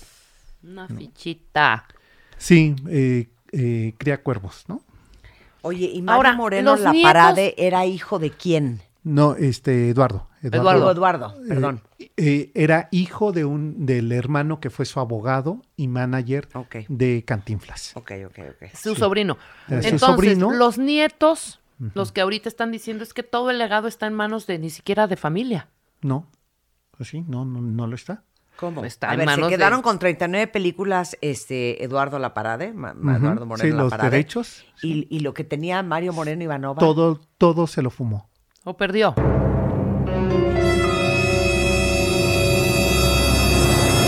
¿Qué- ¿De qué me estás hablando? Te estoy hablando de en, en los 90 de casi 200 millones de dólares. Ya no queda nada. Nada, nada. Pero no queda nada desde hace 20 años. Claro. Pero él con qué se quedó? No se queda. Se queda con propiedades. Ajá, que ya todas las vendió. Ajá. Tenía este, dos aviones privados. Tenía 18 casas en Acapulco. No, bueno. Este, cinco ranchos. Este, todo. Todo, todo, más las cuentas de banco. No, pero espérame, si no trabajas, Marta, ¿para qué quieres esa gran herencia? ¿Cómo mantienes esas 18 casas? Porque, perdón, ¿en qué Sí, pero trabajaba las el das, señor? las das en renta. O Claro, eh, pues, lo eres entiendo. inteligente. Sí, o sea, pero bueno, tienes que mantener esas casas, tienes que ver qué onda con esos Vendes aviones, tienes que pagar hangares, Claro. ya con pagar el derecho de piso de los Derecho- hangares, de sí, los aviones. De los aviones. ¿no? O sea, vendes los aviones. Dices, Vende ok, los no aviones, voy a te ves listo, Qué ¿no? inviertes en Qué otras fuerte, cosas. Qué Sí. tristeza. O sea, a ver, Tamayo lo pintó. El cuadro no sabe dónde está. No se sabe a- a hoy dónde está ese cuadro. Qué barbaridad. O sea, ya con eso. ¿eh? Igual Con en eso un arranque lo ha de ver quemado, hombre. La historia de nuestros personajes. Bueno, pues ¿saben qué? Eh, a ver, hoy en la noche películas de Cantinflas. Pues sí, Y el resto todas. de la semana. Sí, sí, sí, ¿no? Que estamos todavía de vacaciones. Por ¿no? supuesto. Exacto. Ay, Sergio, siempre es una maravilla platicar contigo. Qué gusto. Bueno, pues venir ya con saben ustedes. más de la vida de Mario Moreno Cantinflas. Próximamente, Sarita García. Así es, y próximamente eh, me volverás a invitar a presentar el libro de Cantinflas. ¿no? Por Sí, supuesto. claro. Aquí están los detalles. Ay, qué increíble. Qué bonito. Sí, Oye, nada más Ahí una pregunta. detalle. A Irane Ori no le dejó nada. ¿Es que Irane Ori No, se muere antes que él? No, no, no se muere después, pero ¿Después? no, sí le deja. ¿Qué? Sí, sí, sí. Le dejó joya Ajá. y le dejó un Cadillac. O sea, es broma. Por 200 millones de dólares, ¿eso es lo que te toca? Oye, pues igual era noches una muy de buena- pasión y amor. Acuérdate que la Mala joya es una buena inversión. Pues sí, es una Oigan, buena inversión. si quieren seguir platicando en redes sociales con Sergio Almazán, lo pueden seguir. Es arroba salmazán71. Así es. Y el libro eh, que escribió, que es una joya sobre María Félix, es Acuérdate María. Sí, Muchas digital gracias. lo pueden descargar. Muchas gracias. Gracias, Sergio, un placer Marta, tenerte acá. Hacemos una pausa, ya volvemos, no se vayan, cuenta bien. Todos tenemos una historia que contar y un pasado que manejar. Y un pasado que manejar. La forma en la que cada uno de nosotros nos contamos nuestra propia historia es lo que hace la diferencia. Aprendamos a coleccionar lecciones y no coleccionar fracasos. Porque lo que te pasa a ti no tiene que pasarle a tu alma. Este 30 de agosto, el arte de lograr la vida que quieres. 8 de la noche. Centro Cultural Teatro 1. Boletos en ticketmaster.com.mx. Estás escuchando lo mejor de Marta de Baile. Regresamos. A ver, ha de haber unas historias de terror entre ustedes. ¿Alguien de ustedes lo han parado y lo han detenido en la calle? Por Sí, ejemplo. ¿alguien de ustedes ha sufrido últimamente un abuso de autoridad y se quedaron como nerviosos cantinfleando porque la verdad es que no, no, no conocen el Código Civil? ¿No conocen sus derechos? ¿Tú sí? ¿Por Sí. qué? ¿Qué pasó? Hace como dos meses me asaltaron en el centro histórico y fui a levantar el acta al MP y no sabes qué rollo. O sea, te tratan peor que delincuente. Por ejemplo. Por ejemplo. O las razones por las cuales te puede detener un policía o llevarse tu coche al corralón. Claro. Siempre son unas discusiones. A mí me ha pasado y no me pasó acá, me pasó en el estado de Morelos, en donde venía yo bajando por una calle en un sentido que era el correcto y de pronto un, um, un vehículo de procedencia Dudosa. dudosa con dos oficiales uniformados con escudos de procedencia también dudosa y armas largas, nos pararon y No. nos dijeron, oríllense por favor, porque vienen en sentido contrario. Le digo, conozco perfecto esta calle. No es ¿Desde sentido cuándo? contrario. Pues sí, apenas hace unos momentos, pero por favor oríllense y tenemos que esperar a la, dígame el nombre de las, eh, ay Dios mío, en, en- en el interior de la República tienen a la German, Ge- Gendarmería. Gendarmería. Y le dije, oficial, tengo que llegar, son las 2 de la mañana, tengo que llegar a México, me regreso a México, ahorita estoy saliendo de una... No, tiene usted que esperar. Y oríllese al lado de la camioneta, oscuro, miedo, vacío, No. hasta que le dije, me paré y le dije, ya me quiero ir, saqué 500 pesos y se los di. Caí, Bueno. caí por- porque estaba yo, pero Asustadísima. aterrorizada. Claro. ¿Cómo conocer tus derechos para evitar eso, caer en la corrupción? Horror, y está con nosotros una decirlo, eminencia, el doctor José Óscar Valdés Ramírez, doctor en Derecho Constitucional, cuentavientes, especialista en Derecho Fiscal Penal, maestro en amparo, maestro en Ciencias Penales, tiene un doctorado en Ciencias Penales, doctorado en Derecho Constitucional. Quiero ser tu amiga, quiero tu teléfono en mi celular, te necesito en mi WhatsApp. Está con nosotros. Y él fue en el 2017 el responsable del amparo contra el gasolinazo, las fotomultas, la destitución de 15 notarios en el Estado de México por tener nombramientos fuera de la ley. Bienvenido, Oscar. Muchas gracias, muchas gracias. Híjole, no, si queremos ser tu amigo, ¿eh? Adelante. 100% es el tipo de gente que quieres en tu celular. Por- totalmente. ¿Estamos de acuerdo? Sí. A ver, ¿por dónde Para que empezamos? nos oriente. Primero que nada, creo que la gente debe de conocer a qué tiene derecho, con lo que me acabas de comentar. Lamentablemente en este país se le tiene más miedo a la policía, porque ya no sabes quiénes son los delincuentes Claro. y quiénes son la policía. Ya esa línea ya se rompió, Claro. es indivisible. Y lo más grave que estamos viendo aquí, porque cuando me contaba el, ahorita que comentaba el compañero del celular, pues sin eh, el Ministerio Público, eh, eh, o el fiscal, como le llaman ahora, pero que es lo mismo, lo que hace cuando vas a levantar un acta, te hace perder tu tiempo. Te tienen ahí dos, tres horas hasta que no digas la palabra mágica, ¿cómo me puede ayudar? Ah. Y en ese momento te atienden y ya te dicen que rápido te dan las cosas, te las entregan.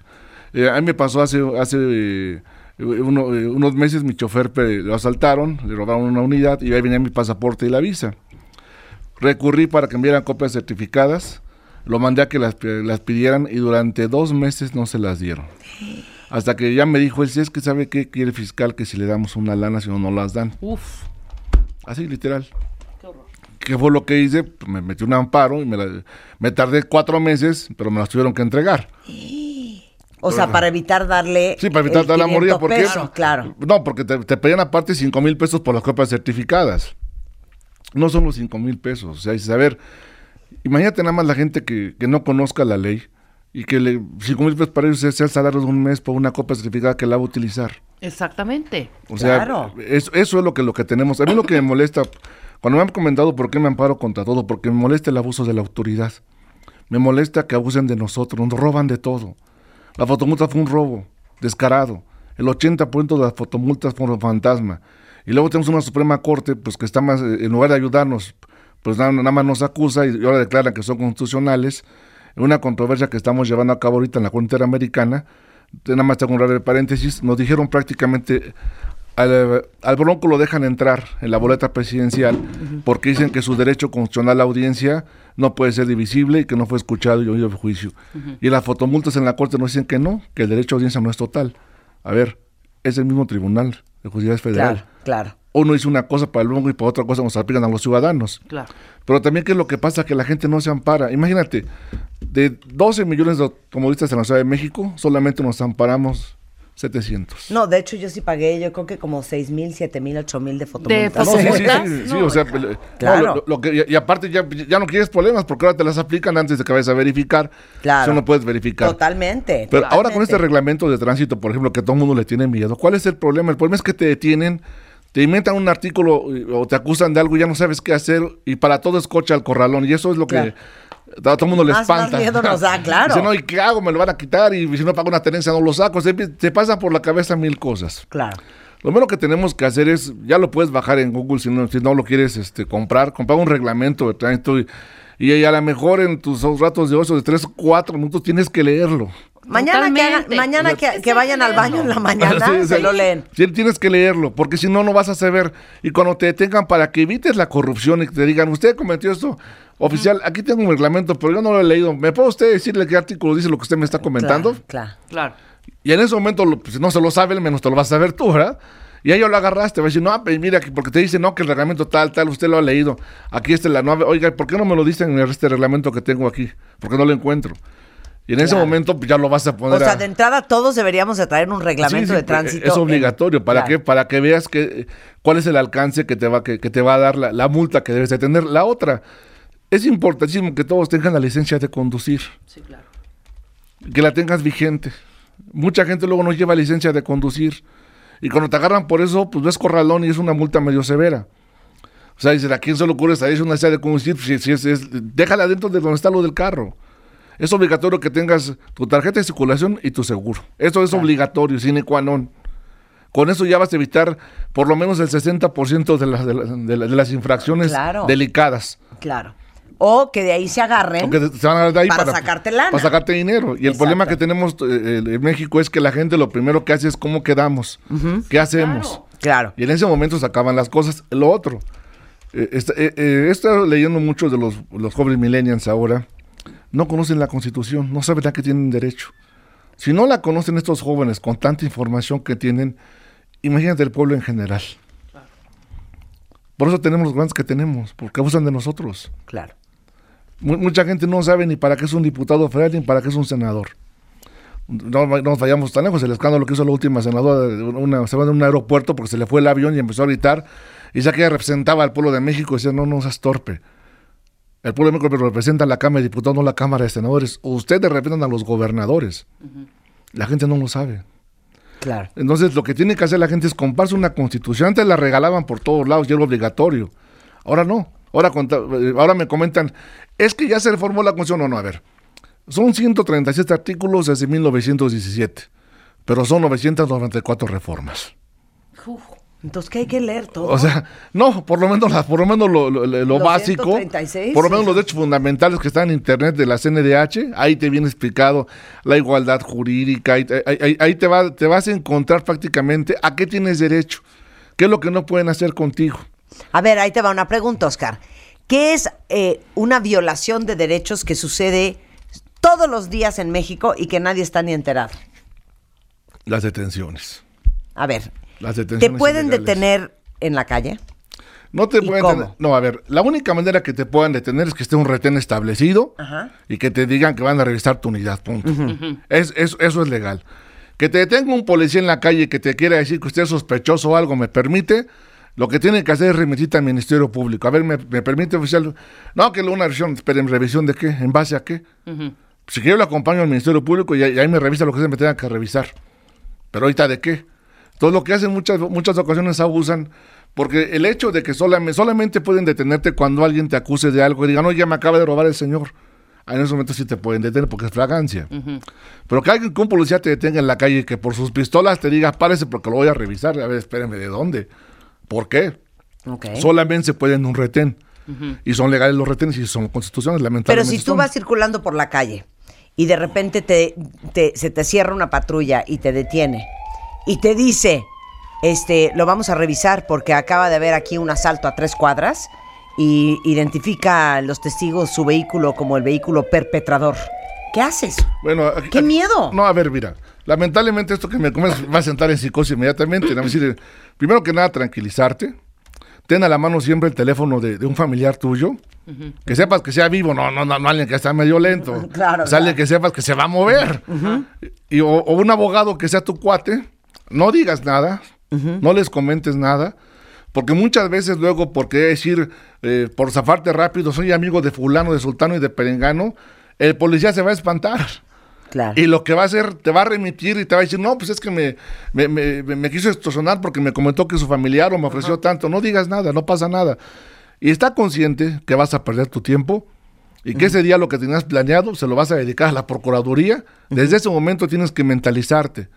Porque el problema que pasa con la gente, porque me ha, me ha tocado estos casos muchas veces que me habla la gente, mis amigos, me acaban de detener, a ver, tranquilízate, ¿cuál fue? Es que estoy, espérate, dime nada más si es patrulla. ¿Por qué? Porque si no es patrulla, no es policía. Sí. No te pueden detener en autos particulares. Ok. No existen autos particulares de patrullas. Ni siquiera los de la policía judicial no está permitido. Tienen que ser, eh, le llaman ellos vandalizados, tienen que estar las letras y los números. A ver, ¿es patrulla? Bueno, estate tranquilo, es patrulla. Dime qué patrulla es. El oficial, ¿cómo te está hablando? Que se identifique. No, pues ya se identificó con fulano, tal, fulano, tal. ¿Me lo puedes pasar? Sí, oiga, abogado, soy el abogado fulano de tal. ¿Qué pasa? Y te lo va a decir él. Es una revisión ordinaria, no se preocupe, ah, perfecto. Oye, déjate revisar, no, no, no pasa nada.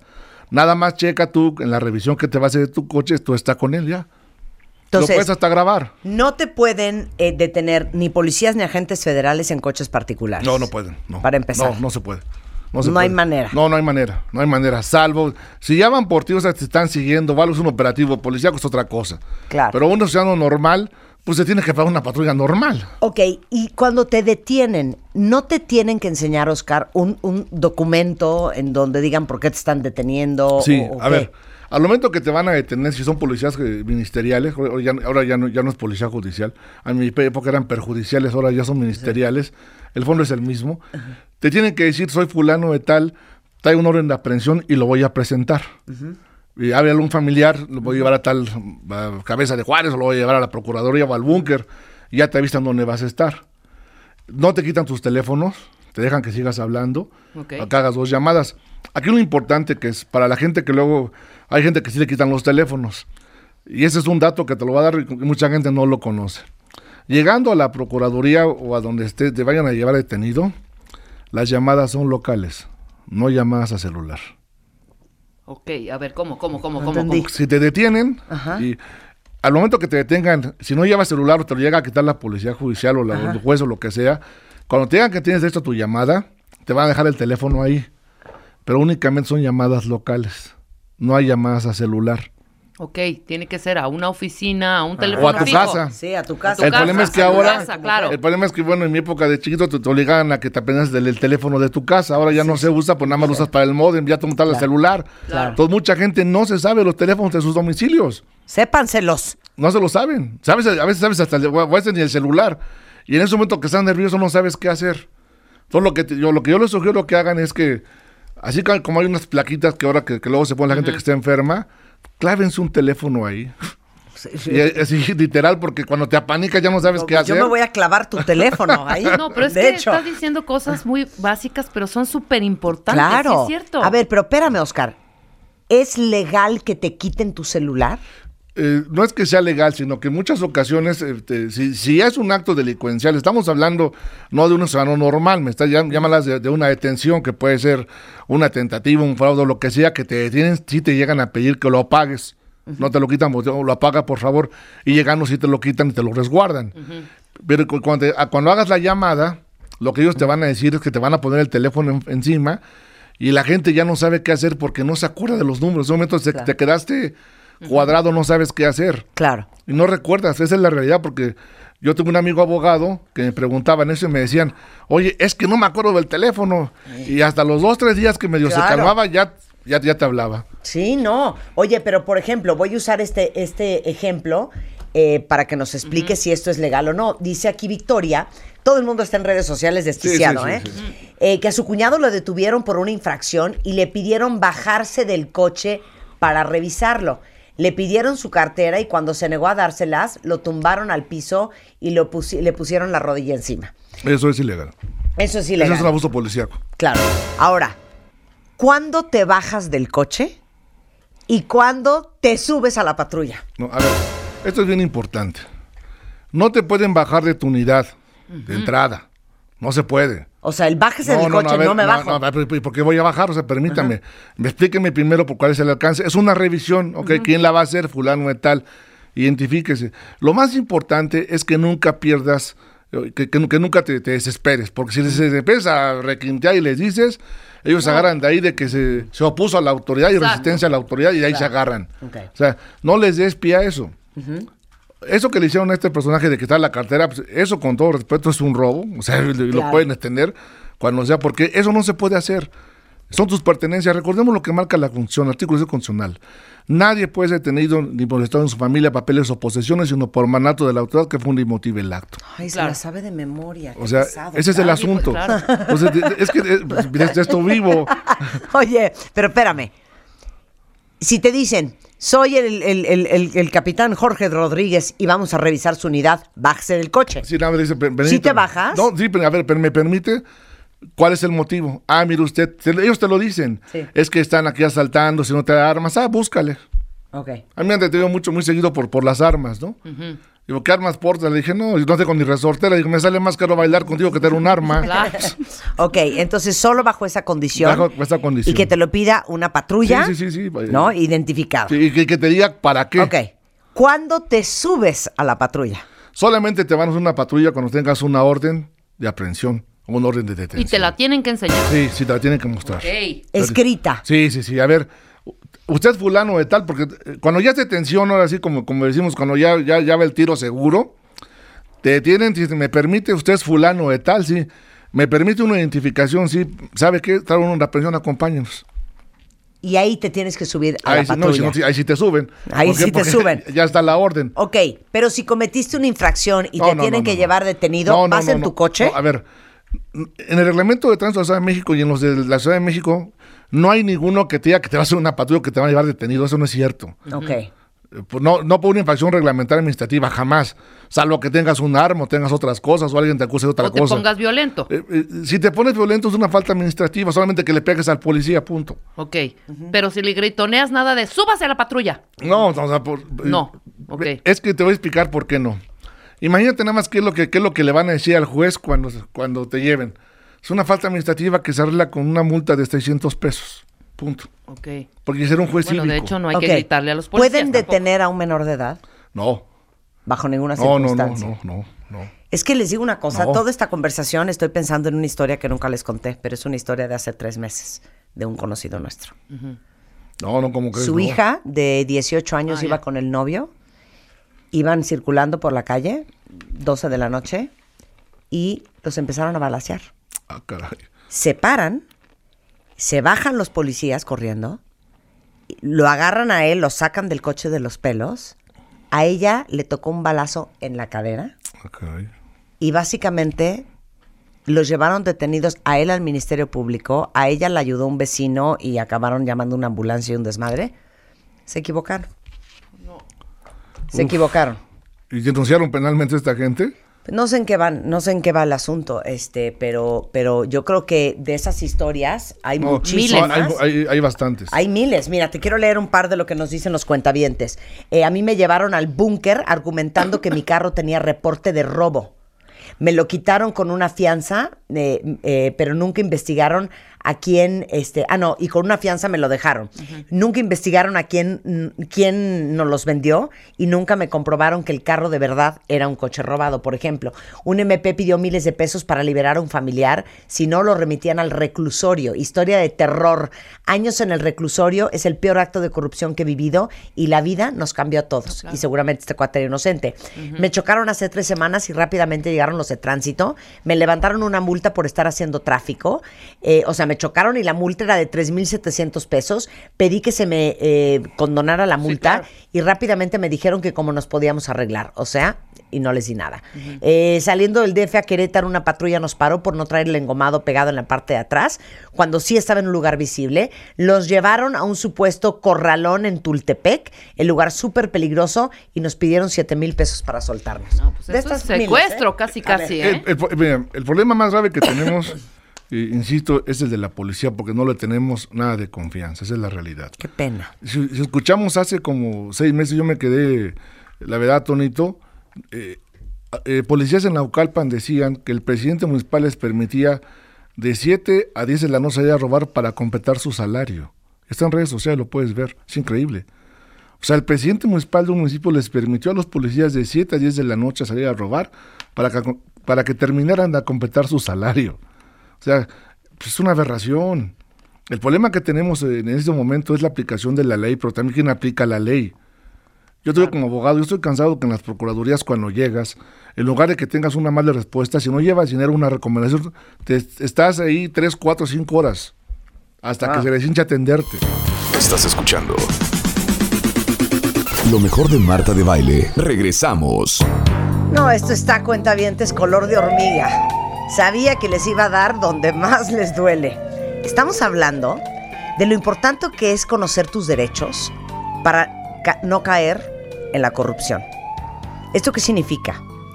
Conocer el Código Civil, un poco, la Constitución, los derechos humanos y, por supuesto, el de tránsito. Y estamos con el doctor Oscar Valdés, es doctor en Derecho Constitucional, en Derecho Fiscal Penal, doctor en Ciencias Penales y es una eminencia en el tema. Aparte es maestro en amparo.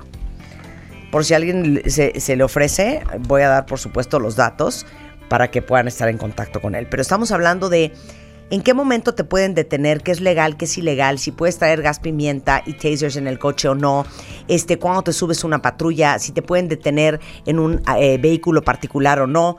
Eh, Todo esto estamos hablando y la cantidad de tweets y, y posts en Facebook que nos han llegado es impresionante. Y estamos tratando de que ustedes conozcan más cuáles son sus derechos para que no les pase lo que le pasó a Soren. Dice que iba caminando, Oscar, eh, con eh, su novio de la mano y los detuvieron por faltas a la, mora- a la moral en Nezahualcóyotl, en el Estado de México. Se los llevaron a los separos como delincuentes y tuvieron que pagar 1.600 pesos cada uno para que los dejaran libres. Bueno, eh, ahorita que estaban leyendo en redes sociales, eh, también había otras personas que hablaban aquí en la Ciudad de México de faltas a la moral. Eso ya no existe. Ya no existe. No, ¿eh? eso ya no. Eso ya, eso ya, ya, que- ya quedó este, En el pasado. En el pasado. Ahora, eh, anteriormente con, con eso te extorsionaban porque pues, hace muchos años te tenían en los miradores, estabas con tu novio y decían falta la y te, te- te acompañaban. Para que eso pase, tiene que haber una denuncia que alguien te vea y que le cause perjuicio lo que estás haciendo. Mm. Solamente así se puede llevar a cabo que te puedan hacer lo que esos jóvenes les hicieron. ¿A qué fue lo que pasó? Si, si ellos ven la causa realmente por la que están, ha de haber sido otra diversa, pero no, por esa causa no, no te puede tener porque tengas una pareja eh, de otro sexo y caminando, pues ¿cómo crees? O sea, ¿en base a qué se va a dar? Hay, eh, puedes bajar en, en cada, en cada estado, las, las secretarías de protección y vialidad y también las procuradurías o las fiscalías tienen aplicaciones para que denuncien las cosas. La puedes hacer por teléfono. Ah, Bajen las aplicaciones de sus estados. Y cualquier policía o algo, tú ahí mencionas, luego, oiga, policía fulano de tal me dijo esto, y se, y se queda para que quede eh, grabado el precedente de que tal policía te detuvo en tal parte. ¿Cómo busca uno la aplicación? ¿Cómo se llama? Para Cada estado la tiene, te puedes meter a la Fiscalía General del Estado de México, Fiscalía de la Ciudad de México. o en las En fiscalías. las fiscalías tienen las aplicaciones. Pero las aquí hay una bajar. app que se llama Mi Policía, que ahorita se las voy a Claro, poner es eh, por La Twitter y por Facebook para que ustedes la bajen y la tengan ya en su celular. Sí, es correcto. Esta es un- otra muy buena pregunta, Oscar, eh, de, de los cuentavientes. Eh, dicen varios, algo que es súper efectivo es en cuanto te paren, empezar a grabar. Eh, dice uno que, dice Geo, que si es legal, en cuanto te paran y el poli viene caminando hacia tu coche, puedes empezar a hacer una transmisión en vivo por Facebook Live. No pasa nada, o sea, no, no, no está legislado, no tienes ningún problema. No tienes ningún no, problema. No pasa nada. Pero grabar te parece una buena idea. Eh, mucha, eh, mucha gente cuando hace eso ya pues ya se inhibe, ¿no? Ajá. Hoy te te pide que lo apagues o hagas eso, pero no, no es ilegal que lo hagas, ¿eh? Claro, ok. ¿Te pueden detener para revisión? Esto lo pregunta Mari. eh, cuando vas caminando por la calle. No, no, a ver, es, eh, ese, ese hecho ya me lo han preguntado va- varias personas. La única manera que te pueden detener en la calle es cuando te digan la causa por la cual te van a detener o por la cual te van a revisar. Pero así de llegar y que te digan, lo voy a revisar, primero me dice por qué. O sea, te tiene, te tiene que dar la, la- la razón y la causa. Claro. Punto. Nada más, o sea, no, no, no, no, pueden llegar y lo voy a revisar, pues ¿cómo cree? Y no te pueden llevar detenido. No, no, no menos. No, a ver, el problema que tenemos es cuál es. Normalmente eh, escuchamos por ejemplo, de un, de un joven que dice que fue a una fiesta en la noche y lo detuvieron que por vagancia y lo ac- acabó pagando 500 pesos para que lo dejaran ir. El problema que tenemos es que tenemos que estar conscientes que los policías que tenemos lo que están buscando es dinero. Claro, claro. Y van a buscar una, una causa para sacarte dinero. Va a depender de cómo te pongas nervioso o qué les digas o qué no les digas. También algo muy importante es que, que conozca a tu familia a dónde vas. Porque, por ejemplo, yo- muchas cosas son secuestro express. Claro. Esto es lo más delicado, que sepan a dónde vas. Por ejemplo, eh, yo les he dicho mucho a la gente, si tú vas de aquí a Querétaro, le dices, tanteale el tiempo que vas a Querétaro, le dices, oye, de aquí hago tres, cuatro, tres horas y media. Si a las tres horas y media no me reporto contigo, háblale a mi abogado y dile en qué trayecto iba yo. Esto es muy importante. ¿Por qué? Porque ya tienes que estar comunicado. Lamentablemente le- tienes que cuidarte tú mismo. Porque ya no te cuida la policía. Claro. Claro. Oye, para todos los que son papás de adolescentes, que salen los fines de semana, están de noche, de bar en bar, traen sus drinks encima, van a tomar un taxi, van a tomar un Uber, y te lo pregunto porque hay varias así. Eh, una cuenta bien te dice que a su hijo le detuvieron en Naucalpan el viernes a las 10 de la noche, salió de fiesta, venía tomado, iba a tomar un taxi y lo subieron a la patrulla por vagancia. La juez cívica pidió 500 pesos para liberarlo y en la celda en donde lo metieron había muchísimos jóvenes en la misma condición. Esto lo tienen que denunciar. O sea, porque si- si- si- eh, lamentablemente el país no va a cambiar con tweets ni con redes sociales. Si no denuncias no va a pasar nada. Claro. Pero ¿qué Hay haces como, como, qué consejo le puedes dar a los papás de chavos jóvenes para que ellos a su vez puedan hablar con sus hijos de, a ver, nadie te puede detener a menos de que bla, bla, bla, bla, bla, o si te detienen, haz esto y esto y esto? Yo creo que aquí lo que tienen que hacer los jóvenes, tienen que tener más comunicación con los papás y comentarles dónde están y qué van a hacer. Punto. O sea, y los jóvenes que digan la verdad, porque en muchas ocasiones pues, se pasan de copas y eh, va- manejan en estado de verdad. La juventud, pues, todos unos jóvenes nos vale gorro, ¿no? no Dice que nunca pasa nada. Ya las cosas no están así, están muy complicadas. Lo que tiene que decir es qué es lo que va a hacer y al momento de que haga una detención, inmediatamente que te marque. Pero no, te- no pueden detenerte, No, aunque estés borracho, porque te vas a subir en un taxi. No, no, no, a ver, yo creo que aquí lo que pasó fue que han de haber visto al joven estado inconveniente, haber caminado algunas cuadras, lo vieron solo caminando y por eso se fue. Digo, si van a hacer una fiesta, pues hablen con un amigo que pase por ustedes o agarren la, la aplicación del Uber. Claro. Y va a ser mucho más sencillo. Claro, por supuesto. Tú ya que te detienen, súbete y habla a tu casa. Sí. ¿O qué? M- Va- no, pongas resistencia, porque si no es peor, ¿no? Ahora ¿O también hay que ver a, qué te van a subir. Si no es patrulla, pues es secuestro express. No, claro. Claro, no se puede eso. subir un coche No, no, no, particular. no, para Punto. nada. Para nada. Bueno, Qué miedo. Eh, tenemos toda la lista en base a la, a la conversación que tuvimos hoy con el doctor Oscar Valdés, arriba, tanto en martadebaile.com como en W Radio, justamente con los tips que hablaba al principio para no caer en la corrupción eh, de la autoridad eh, por miedo y por desconocimiento. Y encuentran al doctor Oscar Valdés. eh, nuevamente les digo, es doctor en Derecho Constitucional y Derecho Penal en oscarvaldés.mx. Es, el Twitter es DR de doctor José Oscar V. Chica o en Facebook eh, Ciudadanos Informados de México. Oscar, muchas gracias. Pues a ti muchísimas gracias. Algo que quieras decirle a los cuentavientes ya para Pues terminar. primero que nada, que yo creo que tengan información, una información con poder, que lean la constitución, que la compren así cuando puedan, y de por curiosidad se pongan a leerla para que vean a qué tienen derecho, porque abusan de nosotros porque no saben qué es lo que tienen que hacer. Y lo más importante es que tengan, que se graben otra vez el teléfono de su casa o de su amigo, de su mejor amigo, y cuando hagan trayectos largos le digan a la gente dónde van, Claro. sobre todo por la seguridad. Totalmente. Gracias, Oscar. Muchas gracias. Un placer tenerte Igual, acá. A ustedes muchas gracias. Oigan, este, bueno, pues ya lo tienen eh, por lo menos en Twitter, eh, pero si alguien tiene un problema penal, ¿Dónde te encuentran? ¿Cuál es tu despacho? Mi despacho está en Levinis 34, entre los 201, pero en las redes sociales yo les contesto lo que sea, eh, son en Twitter. públicas. Sensacional. Es público, o sea, Muchas gracias, sin Oscar. problemas. Un placer conocerte. Gracias, ¿eh? igualmente. ¿Ya vieron esta estadística? Está de shock, cuentavientes. ¿Sabían que en promedio cada familia gasta más o menos 5 mil pesos en promedio en este regreso a clases? O sea, sí es un, un- es como Navidad, o sea, es uno de esos momentos fuertes de gasto fuerte en el año porque es el uniforme, pero la mochila, pero los útiles, pero la inscripción, pero los libros. Bueno, déjenme decirles que Office Max está haciendo algo increíble. Es una promoción espectacular para este Back to School. Justamente van a tener hasta 50% de descuento artículos escolares que pueden meter en la bolsa del Back to School de Office Max y se los llevan con un 50% de descuento, literal. Esa es la promoción. Agarran la Backpack Office Max, lo que logren meter ahí adentro, se lo llevan con 50% de descuento y aprovechen porque todo lo que necesitan para este regreso a clases seguramente lo tiene Office Max. Y esta promoción está del 11 al 14 de agosto. A ver, les confieso que anoche terminé de ver, porque me así casi no duermo todo el fin de semana viendo La Casa de las Flores, de humor negro de Manolo Caro, que nos urge ya, Alan, hay que traer a Manolo Caro al programa. Urge traer a Manolo Caro. La Vero Castro, nuestra portada de Moa, haciéndola de Virginia de la Mora, mamá de tres hijos, que cada vez que hace lo que nos contó que hacía, que le causaba mucha gracia en la serie, no puedo la risa. Pero no les puedo decir porque tienen que leer la entrevista y tienen que ver la serie.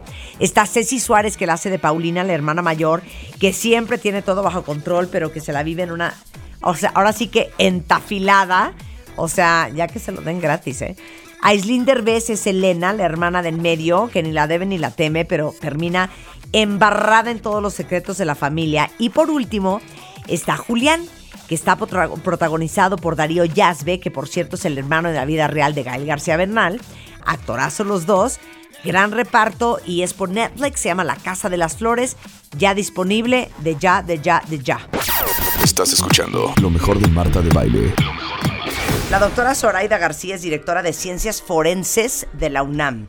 Eh, ella tiene la medalla Alfonso Caso a nivel maestría, especialista en argumentación jurídica, consejera de la Comisión Nacional de Arbitraje Médico. Bienvenida, Zoraida. Hola, muchas gracias. Entonces tú sí No, ubicas no el. juzgo, observo. tú no, eh, sí, ve, ¿ya No, ves? dije bien, no Yo no juzgo. juzgo al muerto, observo. Observo, claro, por supuesto, qué bonito. O sea, tú eres de las que le da voz al muerto. No, no, no, no. no O sea, tú hablas por el muerto Pero para fíjate que resolver sí, lo el estás crimen. diciendo bien, sí.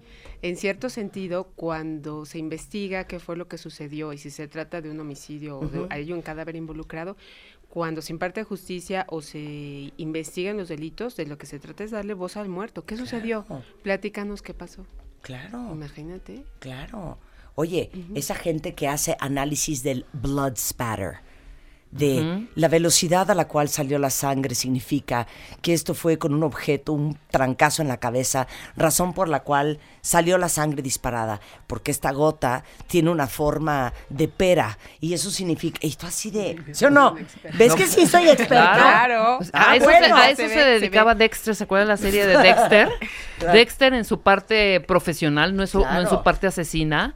Dexter hacía estas pruebas con sus mazos y sus hachas y pintaba de, de la sangre, de- eh, pintaba todo el lugar la sangre para saber con qué instrumento se le pegó al Claro. muerto. Oigan, ¿quién de ustedes, cuentavientes, es adicto a estos programas de televisión? Yo sí. ¿Y qué tal con no se pudo haber suicidado?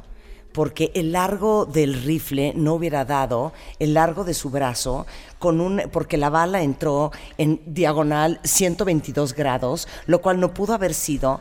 Quiero No, hacer bueno, su trabajo. Quiero hay hacer un su trabajo, en- no saben cómo. Hay un caso en Mérida de un señor Nasif que dijo que a- los habían asaltado y habían matado a su esposa desde la puerta, ¿no? Y entonces la balística forense dijo, aquí no entró nadie, güey. Perdón, por güey. Sí. Sacaste Sí, claro. el arma y la diste ahí inmediatamente porque Sí. el- el- la bala entró directo de la distancia del donde estaba acostado a donde estaba la esposa. Y la esposa estaba embarazada. El señor está en la cárcel y tenía todas las constructoras de Mérida, bueno, una gente muy... Ahora un escándalo. Bueno, también está con nosotros el doctor Javier eh, Mungarro. Mungarro. Mungarro. Servidor. Mungarro. Mungarro. Mungarro. Mungarro. Es doctor en biología. y él hace estudios metodológicos asociados a la figura del científico forense y su importancia en el nuevo sistema de justicia penal. Ha trabajado por el Instituto de Formación Profesional de la PGJDF. Procu- Procuraduría General de Justicia del Distrito Federal, Marta. Gracias. o sea, pero tu especialidad, Javier, es larvas, animalitos. No, el doctor Pedraza es el Ah, experto. en- entonces en tú larvas. eres, tú eres. La parte criminalística, el procesamiento del lugar de la investigación. Ah.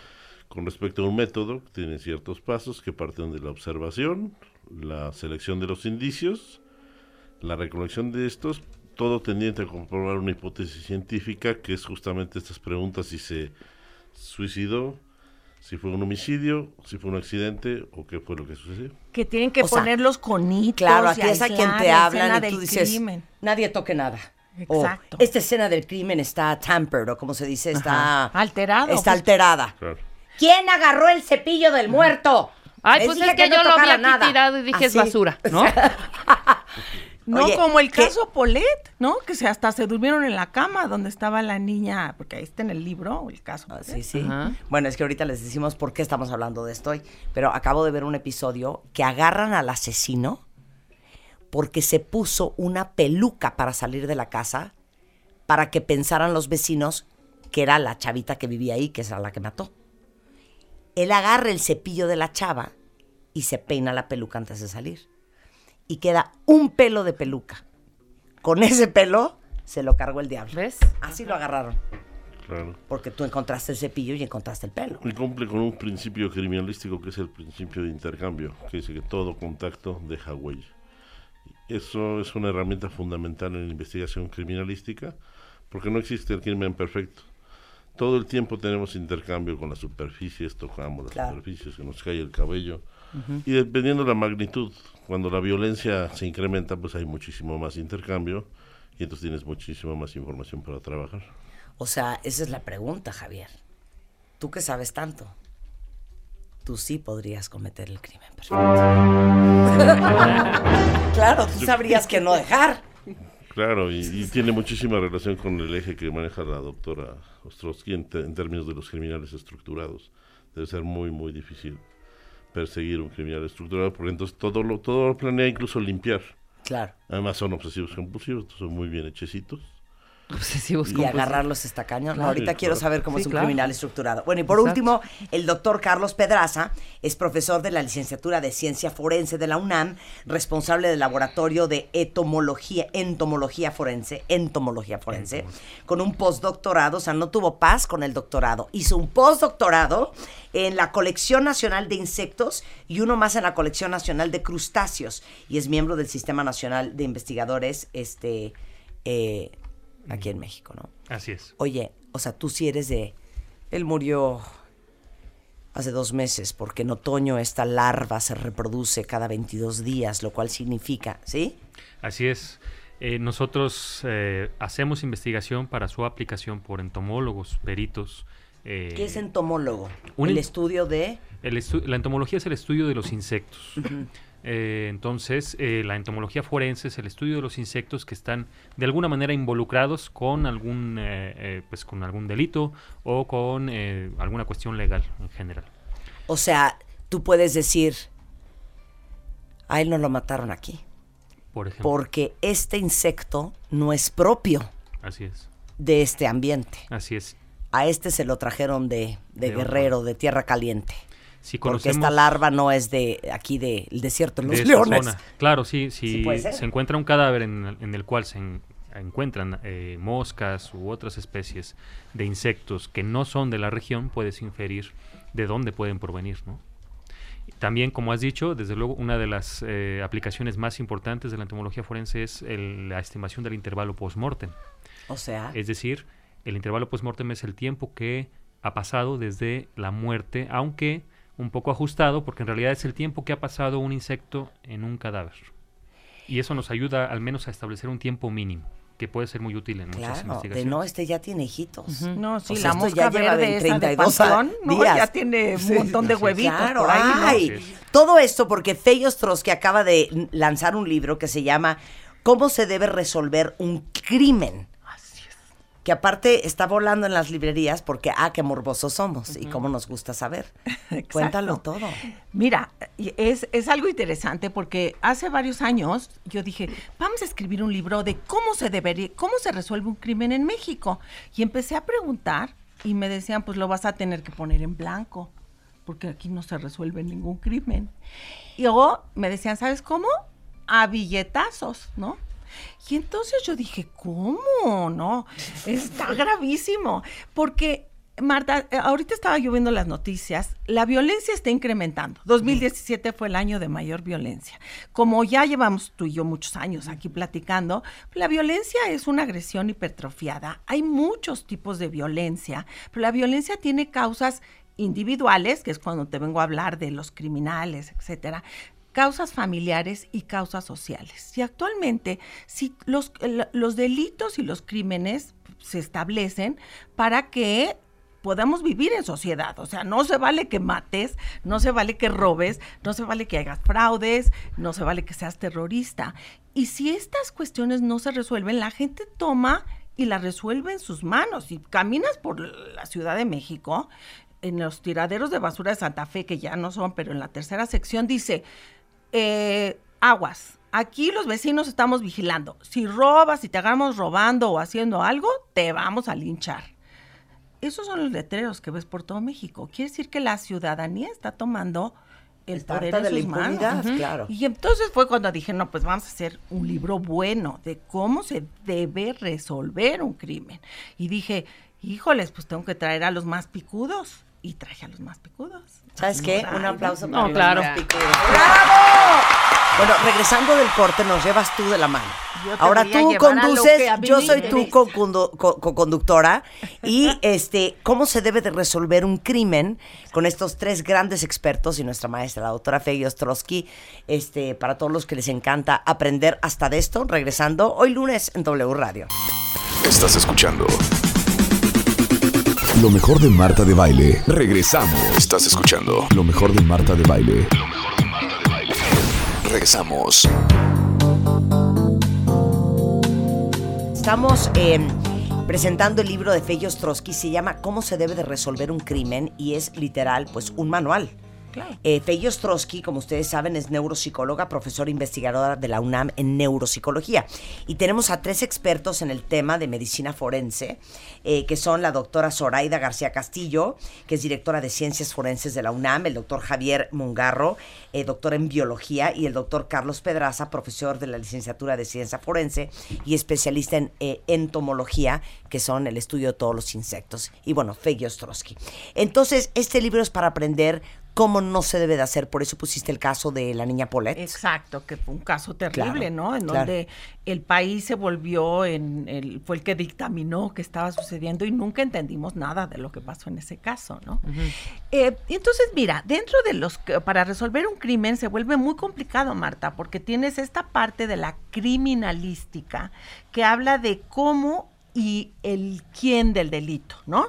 Y la criminalística es lo que Javier es el experto y pues Zoraida es Sí. abogada, pero es la parte que hay alrededor de todo lo que decía de la bala, si salió aquí, que se le- claro. si haces la cara otra vez. O sea, hay una gran cantidad de técnicas que usa la criminalística, entre ellas también pues la entomología, ¿no? Claro. La, la parte del criminólogo, que yo no soy criminóloga, pero yo me metí en esto por azares de la vida, me interesa saber por qué hacen el delito. ¿Qué es lo que les, o sea, qué les pasa en la cabeza a todos estos, no?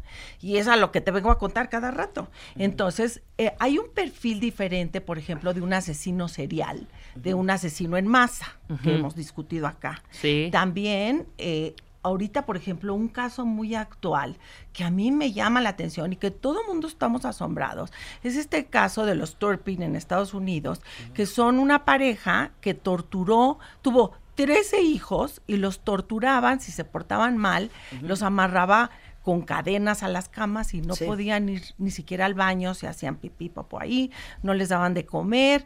Y entonces, bueno, ahí ya está, ya está claro que son culpables. Ya llegó Javier, ya checó que es un desmadre, un desastre lo que pasa Sí, ahí, sí. que a la única que no torturaron es a la niña chiquita de dos años, pero a mí lo que me interesa, y creo que también es, ¿por qué? ¿Quiénes son estas personas, no? Porque eso va, el que tú tortures a tus propios hijos, el cerebro tiene áreas que con las que respondemos a la empatía para poder sobrevivir. Imagínate la mamá que no responde cuando el niño está chillando porque tiene hambre, pues se acaba la especie. Y entonces va en contra. Inclusive Juana Barraza, Samperio, la conocía mata viejitas, pues cuidaba bien a sus hijos, mataba a las viejitas, ¿no? Pero pero para sus hijos los cuidaba bien. Y entonces, ¿qué hay atrás de la mente? Si tú ves las fotografías de, este, de, esta, de esta pareja de Estados Unidos, en Estados Unidos no ha salido el por qué, pero el señor, bueno, tiene un corte como de príncipe valiente, ¿no? La señora sale con una cara de what, como qué mal hice, no pasó nada. Yo pienso que, eh, y si ves las fotos de los niños, eh, ves que todos, hay varias fotos porque iban a, renovar sus votos matrimoniales a Las Vegas y les cantaba Elvis Presley. Los tenían muertos de hambre, pero iban para allá.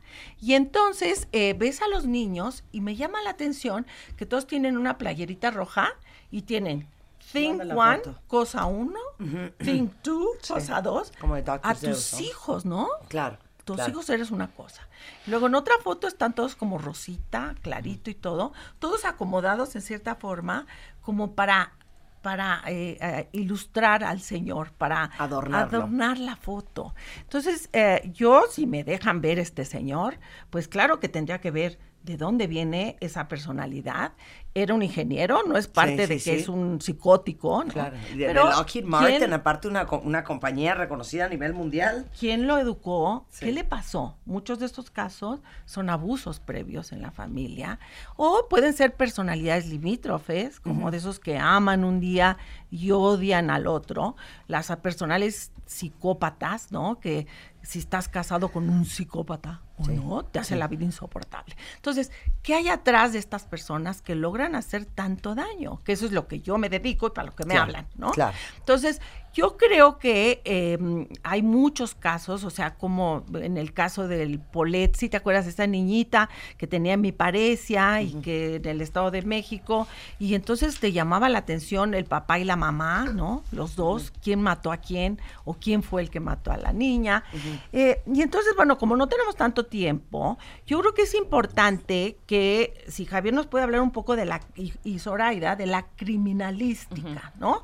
Que es esta parte de todo lo que tú te encanta en tus series. Claro. De las... Sí, luego uno por uno va explicando qué hace y cómo le hace. Exactamente. Venga. Y, ahorita hay, por ejemplo, es una cosa, eh, estoy haciendo investigación en la UAM, pero hay estas impresoras de en tres dimensiones que te imprimen la, la cabeza y la cara y las reglas o te imprimen la oreja sin oreja. Y entonces eso es lo que armas para tener la, la, visión antropométrica del criminal, ¿no? Claro. Eso es la criminalística. Y entonces, yo creo que aquí a ti te encantan también los gusanos, que te cuente de los gusanos. A ver, ¿por dónde empezamos? ¿Por quién pues, empezamos? si quieres, a ver, va, Zoraida. Venga. Acuérdate que los cuentavientes no son expertos en criminalística, entonces llévanos de la mano. Sí, bueno, eh, creo que ya lo hemos, le, hemos dado un dibujo de la preocupación que tenemos de saber cómo debería de investigarse un delito. ¿No? ¿Qué es lo que debería de suceder para tener realmente justicia y que no estemos siempre con la zozobra de que los asuntos no se resuelven y no se resuelven? Y es algo que no solo percibimos en México, sino que también lo, vemos a nivel mundial. Buen ejemplo el, que nos acaba de, de platicar Fegui. Yo creo que para eso hay que concatenar eh, el sistema de justicia, o sea, hay que hacer que, que, caminen bien el sistema de justicia con, con otras áreas del conocimiento, como puede ser el área de, las áreas de las ciencias. Em, hace un momento les platicábamos lo que hacemos en la UNAM, que es formar personas, o sea, hacer que tengamos futuros científicos forenses, pero también eh, hacer investigación. Entonces hay que investigar qué tanto, que, que por ejemplo, en, la, en materia entomológica, qué nuevos datos podemos tener para cuando tenemos un caso real, poder tener parámetros de comparación y poder a partir de la teoría llegar a conclusiones. Si digamos que sucede un, un delito, algo sucede aquí en la calle, aquí enfrente, entonces lo primero que hay que hacer es que empiece a funcionar el sistema de justicia. Y la primera parte que funciona en el sistema de justicia es la policía que está aquí en la calle. Son los que están, los que inmediatamente verían qué fue lo que sucedió. Pero dime una cosa, ese, Javier Zoraida, la policía sabe que si hay un crimen, ellos no deben de tocar absolutamente nada, cosa que no hizo la policía en el caso de O.J. Simpson, por ejemplo, que fue parte de la razón por la cual salió absuelto, porque la, la policía manejó muy mal la escena del crimen. Claro. Pero aquí la policía sabe que no puede tocar nada. El caso O.J. Simpson es paradigmático. Después de eso, los sistemas y estándares de calidad para los norteamericanos cambiaron.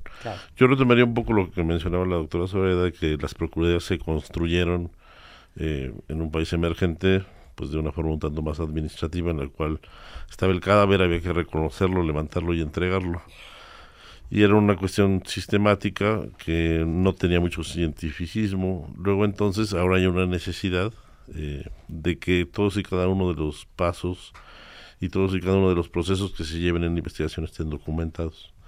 Y entonces eso cambia totalmente el paradigma de personas que estaban haciendo una labor administrativa a una labor científica. Y ahí regresaría a la parte del primer respondiente.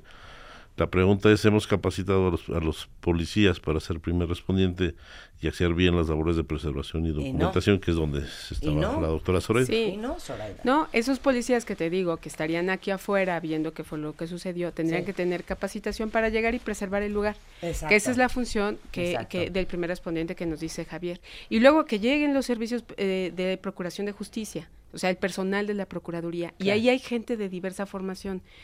Eh, hay agentes del Ministerio Público que son abogados y hay peritos. Eh, los peritos son los primeros que tienen que llegar al lugar de los hechos y hay peritos especialistas en diversas áreas. En primer lugar tiene que llegar el criminalista, que eso nos lo puede explicar muy bien Javier, junto con un equipo que de fotógrafos y a lo mejor alguno más especializado, el médico forense, por ejemplo, que tenga que levantar el cadáver, que tengan que fijar eh, el lugar ¿Qué intervención tiene además la gente que los mirones que están viendo y la prensa que también llegue? Claro. ¿Qué es lo que sucede? Es algo complejo. A ver, a ver, cuenta, Javier. Entonces, en tu escenario eh, eh, ideal, que es lo que están tratando de hacer en la UNAM, es preparar a todos los posibles involucrados en un crimen para que sepan qué hacer y qué no hacer. Es que el primer, eh, ¿qué dijiste? Primer respondiente. El primer respondiente. Preserve el lugar. Preserve el lugar. ¿Y qué es preservar el lugar? No tocar el lugar Nada. No, y eso es, es paradójico porque es, no hagas nada, pero es lo más importante. No toques nada, no alteres nada y trate de hacer un, un cerco de, de, un acordonamiento que la verdad es que con una forma creativa se puede resolver. No solamente es la cinta amarilla, la misma gente nos acercamos a los hechos. y uno va, uno ve un hecho de tránsito y ahí va de metiche. Los operados le dicen la lela porque nada más están ahí. E, esa forma de preservar es adecuada, solamente tienen que tener un poco de paciencia para que cuando lleguen los operadores puedan iniciar la búsqueda y localización de los indicios. Ok, ¿qué es, para ahí, vamos con el primer respondiente. ¿Qué sería lo peor que puede hacer? Eh, no, pues lo peor es tener malas prácticas. Como... O sea, mover el cadáver. Recoger las balas. Recoger las, balas. las guardo. Sí, sí incluso pueden eh, cometer un delito, robar, ¿no? Porque sí, claro, sí, sí, la cartera. Mover el cadáver, sacarle la cartera de la nalga. Y además tiene una responsabilidad jurídica, porque cualquiera que modifique o altere los indicios tiene una responsabilidad penal. Ah. Eh, Para que no te tomes la foto con el cadáver. No, pero, pero, no, claro, pero a ver, pero Javier, es que explica con peras y manzanas. O sea, el simple hecho de mover el cadáver significaría que el experto en eso ya no sabría si cayó de espaldas, si cayó de un lado, porque no está viendo la posición original. Claro, o sea, altera, el que altere los indicios pues esté incurriendo en una, responsabilidad. Pero fíjate que el que luego los interpreta podría haber, podría detectar esa maniobra. Ah. Eh, pero entonces eso rompe los límites de la criminalística, porque no nada más es el escenario eh, donde puede tener una lógica deductiva, es decir, que sea la obviedad, sino que todos los escenarios tienen una complejidad increíble, porque no es lo mismo hacer esto en lugar cerrado, en una casa habitación, que en una barranca. Claro que, en, la Sierra de Guerrero, que en el mar. Y entonces eh, lo que tienes que hacer es un método, que es el método de observación, extenderlo a cualquier dimensión. Eh, como que entendemos que el criminalista va a poner una serie de números para señalar unos objetos que tienen relación con una hipótesis de investigación. Un ejemplo podría ser, si yo tengo un, un, cadáver y supongo que muere por arma de fuego, pues ¿qué busco en el lugar? Pues un arma, las balas, los casquillos, el cadáver y las lesiones que estén asociadas directamente a eso. Así cumplo una primera hipótesis de investigación y hago esa señalización de los ¿Pero quién llega después del primer respondiente? Deben llegar los peritos para que se les entregue la investigación en, un, en, una, en una figura nueva que se llama cadena de custodia. Cadena, de custodia. Pero llega el criminalista, es el primero que llega con, todo su equipo. Con el fotógrafo. Ah, es criminalista y fotógrafo. sí. Y él ya ve a quién va a llamar, si es el especialista en eh, velocidad de la sangre o, el en las entomólogo en, las dactilares, dactilares ese, modelo sería ideal, pero no, no, no sería una mentira si yo dijera que así funciona. El perito criminalista se vuelve polifuncional. Es el que hace todo. Y entonces, si tiene mucha suerte y es un caso relevante, van a mandar al perito en química porque hay mucha droga. O hay muchos billetes, entonces van a llamar al documento, documentoscopista. Pero en general, el criminalista va a resolver todo con el fotógrafo eh, para generar sus líneas de investigación e ir seleccionando los indicios. También tienes que hacerle análisis de sangre, si estaba drogado, o análisis del semen, si era Pero ese es, ese es el mejor escenario, eh, Zoraida, que sea el criminalista el todólogo. Es el, el mejor escenario es el que nos, nos dice Javier, el, en el que pudieses llegar con un equipo súper completo, con el químico, con el biólogo y tal. Pero digamos, eso no lo tenemos. No ¿Pero eso existe en otra parte del mundo? Sí, los modelos norteamericanos sí, sí, sí, Llegan todos. Es que también tiene que ver con cuestiones de, económicas de, presupuesto. y de formación. Totalmente. Javier me está sonriendo así con cara de, ay, esta señora. La va a contratar. de veras la quiero contratar. Si uno en un pelo puede saber todo lo que sucedió. Del análisis toxicológico en las fibras se puede saber la historia de vida de los drogadictos. ¿Cómo? Por eso luego cuando, a ver, explica. O sea, si una persona está consumiendo ese, ciertas drogas, los metabolitos eh, ingresan al, cabello y se puede hacer todo un recorrido histórico si consume varias cosas de que de que fue este de que fue con se fue intoxicando y muchas veces cuando los van a detener aparecen rapados rapados hasta de las cejas porque pues por si les van a investigar algún otro. O sea, porque saben que en el pelo está. o sea, pero entonces sí puede salir. en marzo, la segunda semana fue cuando se metió la coca. Luego en mayo fue la primera prueba del LSD. Me imagino que, por ejemplo, a Michael Jackson, a Prince, por supuesto que debe haber habido pruebas toxicológicas en el pelo. No, y solo eso, el, ADN también, ¿no? Detectas el componente genético en muestras de la piel, del ah, que, el pelo es lo último que se deteriora, ¿no? No sé qué tan sensible es el pelo, porque en los, los cadáveres, pues ahí siempre tienen pelito, ¿no? No, de hecho, de, estudios arqueológicos sabemos que algunos prehispánicos que consumían peyote, entonces lo estamos sacando ya de momias. Qué impresionante, qué impresionante. y esa parte es muy, muy bonita porque te, reconstruye. Ah, yo sí les voy a dar un consejo. Eh, la próxima vez que vayan a ver a su dentista, díganle que por favor archive muy bien todos los rayos X de su boca, porque probablemente solo así van a poder reconocer que son ustedes. Es un buen consejo, ¿verdad? Ese es un muy buen consejo. O si no lo tienes, si no tienes una pantografía, por lo menos tener dientes. Claro. Eso sí que, o de tus hijos. Tener fotos de tus hijos también, ¿no? Desde chiquitos son fotos evolutivas. Entonces, eso hay que tenerlo. Y de uno mismo. ¿Por qué? Pues, y sobre todo porque en el diente se preserva muy bien el ADN. Eso es de, la, si es de las partes eh, del cuerpo y de las partes anatómicas y respecto de las partes óseas que, que mejor se preserva el ADN. La verdad es que los avances de la ciencia te pueden dar muchos elementos para la investigación forense. No, está, está muy cañón. ¿eh? A mí de las cosas que más me han traumado es una chava, aparece en un tiradero de basura una maleta negra. Ella estaba dentro. Y adentro está una chava. Eso es lo único que saben. Pues entonces empiezan a averiguar esa marca de maleta con ese número de serie, dónde la vendían. Y se dan cuenta que es una maleta china que se fabricó en China solamente para Walmart.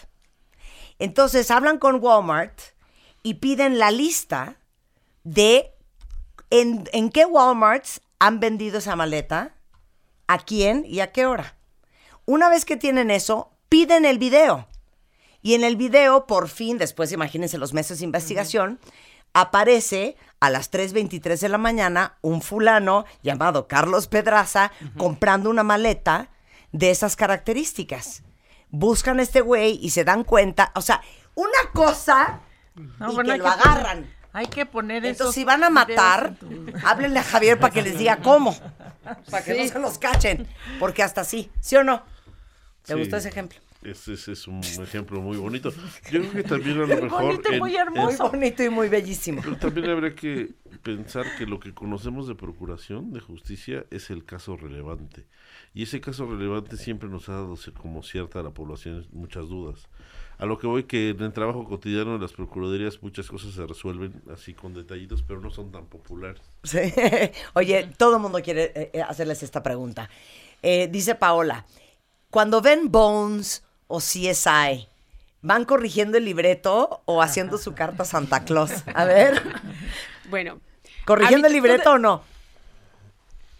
No, a mí me, primero les, les admiro el argumento. Sí. O sea, me parecen que son argumentos Sí. muy creativos. Pero y no que es todo, así. po- todo podría ser. La cuestión es que no es así. Que no O sea, es así. Todo mundo está Sí. de todo cien- que se persona que se dedique a las ciencias forenses te va a decir el mundo no es así. Así ni en no es. México ni en Sí. el mundo. Sí, sí, sí. Ojalá que fuera. Sí. Ni Lo tampoco los No asesinos es así. que ves así. Pero no, no, ustedes no van corrigiendo el libreto cuando están viendo CSI, Yo Forensic sí, Files. lo hizo mal, lo hizo mal. Yo ¿Qué? Criminal Minds les corrijo. No, Sí, eso Criminal no pudo. Sí, claro. Me gusta más eso, ¿no? No, más bien sería la carta Santa Claus, o sea, tener bases de datos. Claro. En nuestro IFE debería tener nuestro, nuestro perfil genético. Claro. Ya, Claro. o sea, Wow. sería- Eso es impresionante, O sea, ni ¿no? la- que me parece que técnicamente ni la huella dactilar está bien tomada de frente, Sí. esa rodada. Claro. Ese, ese es un fragmento. Los estudios de ADN para criminalística, ¿a partir de cuándo fueron? ¿80s, 90s? Sí, tienen poco tiempo. Tienen poco tiempo. Claro. Tienen El, día- el año del temblor. Y si van a matar, no dejen bachas de, de cigarro, porque ahí está su ADN y se los van a agarrar también, ¿no? O, o tu taza de café. Exacto, tu taza de café. Oigan, qué maravilla tenerlos acá. Felicidades por el lanzamiento de tu libro, Feggy. ¿Lo venden en todo el país? En todo el país debe estar. Los Ok. de Manual Moderno, si no los regañamos. ahí Ok, debe de estar. la editorial es. Manual Moderno, la doctora Fey Ostrowski, cómo se debe resolver un crimen perfecto. Y bueno, eh, la doctora Zoraida García, el doctor Javier Mungarro y el doctor Carlos Pedraza eh, están en la UNAM, en el Departamento de Ciencia Forense. Qué divertido conocerlos. Oye, y si ¿Saben qué? Lo que se nos algo, ofrezca. Y muy divertido estar Alguien puede querer estudiar en, en el en Claro. la línea. Es eh, nosotros estamos en la Facultad de Medicina de la UNAM. Ah. Tenemos una página web y sí, cada año recibimos a un grupo de 36 alumnos que elegimos muy cuidadosamente. Eh, eh, la verdad es que encantados. No me quieren que, es- que entren a la página web O para sea, que Rebeca y yo no, esto sí es neta. Rebeca y yo podríamos estudiar eso. No. No. ¿Por qué? Mala onda, No hija. tienes tiempo, Bueno, no tienes yo porque tiempo. no tengo licenciatura para empezar. Me imagino que tienes que tener una licenciatura. Se- no, se necesita. Es que yo soy carrera tu trunca. Primera, Yo soy puede ser tu carrera trunca. primera Basta que sea tu carrera, licenciatura. Marta. Puede ser tu primera Entonces, ¿por qué no licenciatura. quieres que yo vaya? No tienes tiempo. ¿Y tú? Necesitamos que sean de tiempo completo y sea presencial. Ah, y tú no, eres una no mujer que está porque ni vas a ir ya veo, ay, ¿qué llena de trabajo. para decir que no voy a poder ir a mi clase de balística. diles, no, diles que tengo gripa, Rebeca. No, oso. Sí, No, tú no, sí. yo sí. Ustedes mejor dedíquense a cantar, porque luego hacen Qué coros y bonito todo, cantamos, ¿no? Cantan qué lindo. bonito cantamos. La verdad, acéptalo, Fey. Oigan, Fey Ostrowski la encuentran en redes sociales, Fey Ostrowski, en Facebook, Fey Ostrowski. Y si quieren información de, de verdad, de dedicarse a esto, eh, En nuestra página web es muy fácil encontrar licenciatura en Ciencia Forense UNAM. Y ahí vamos a estar. increíble. Y con esto nos vamos, cuentavientes. Estamos de regreso mañana en punto de las 10 de la mañana. Lo mejor de Marta de Baile. No se vayan mucho más que aprender y escuchar el resto de la tarde, solo en W.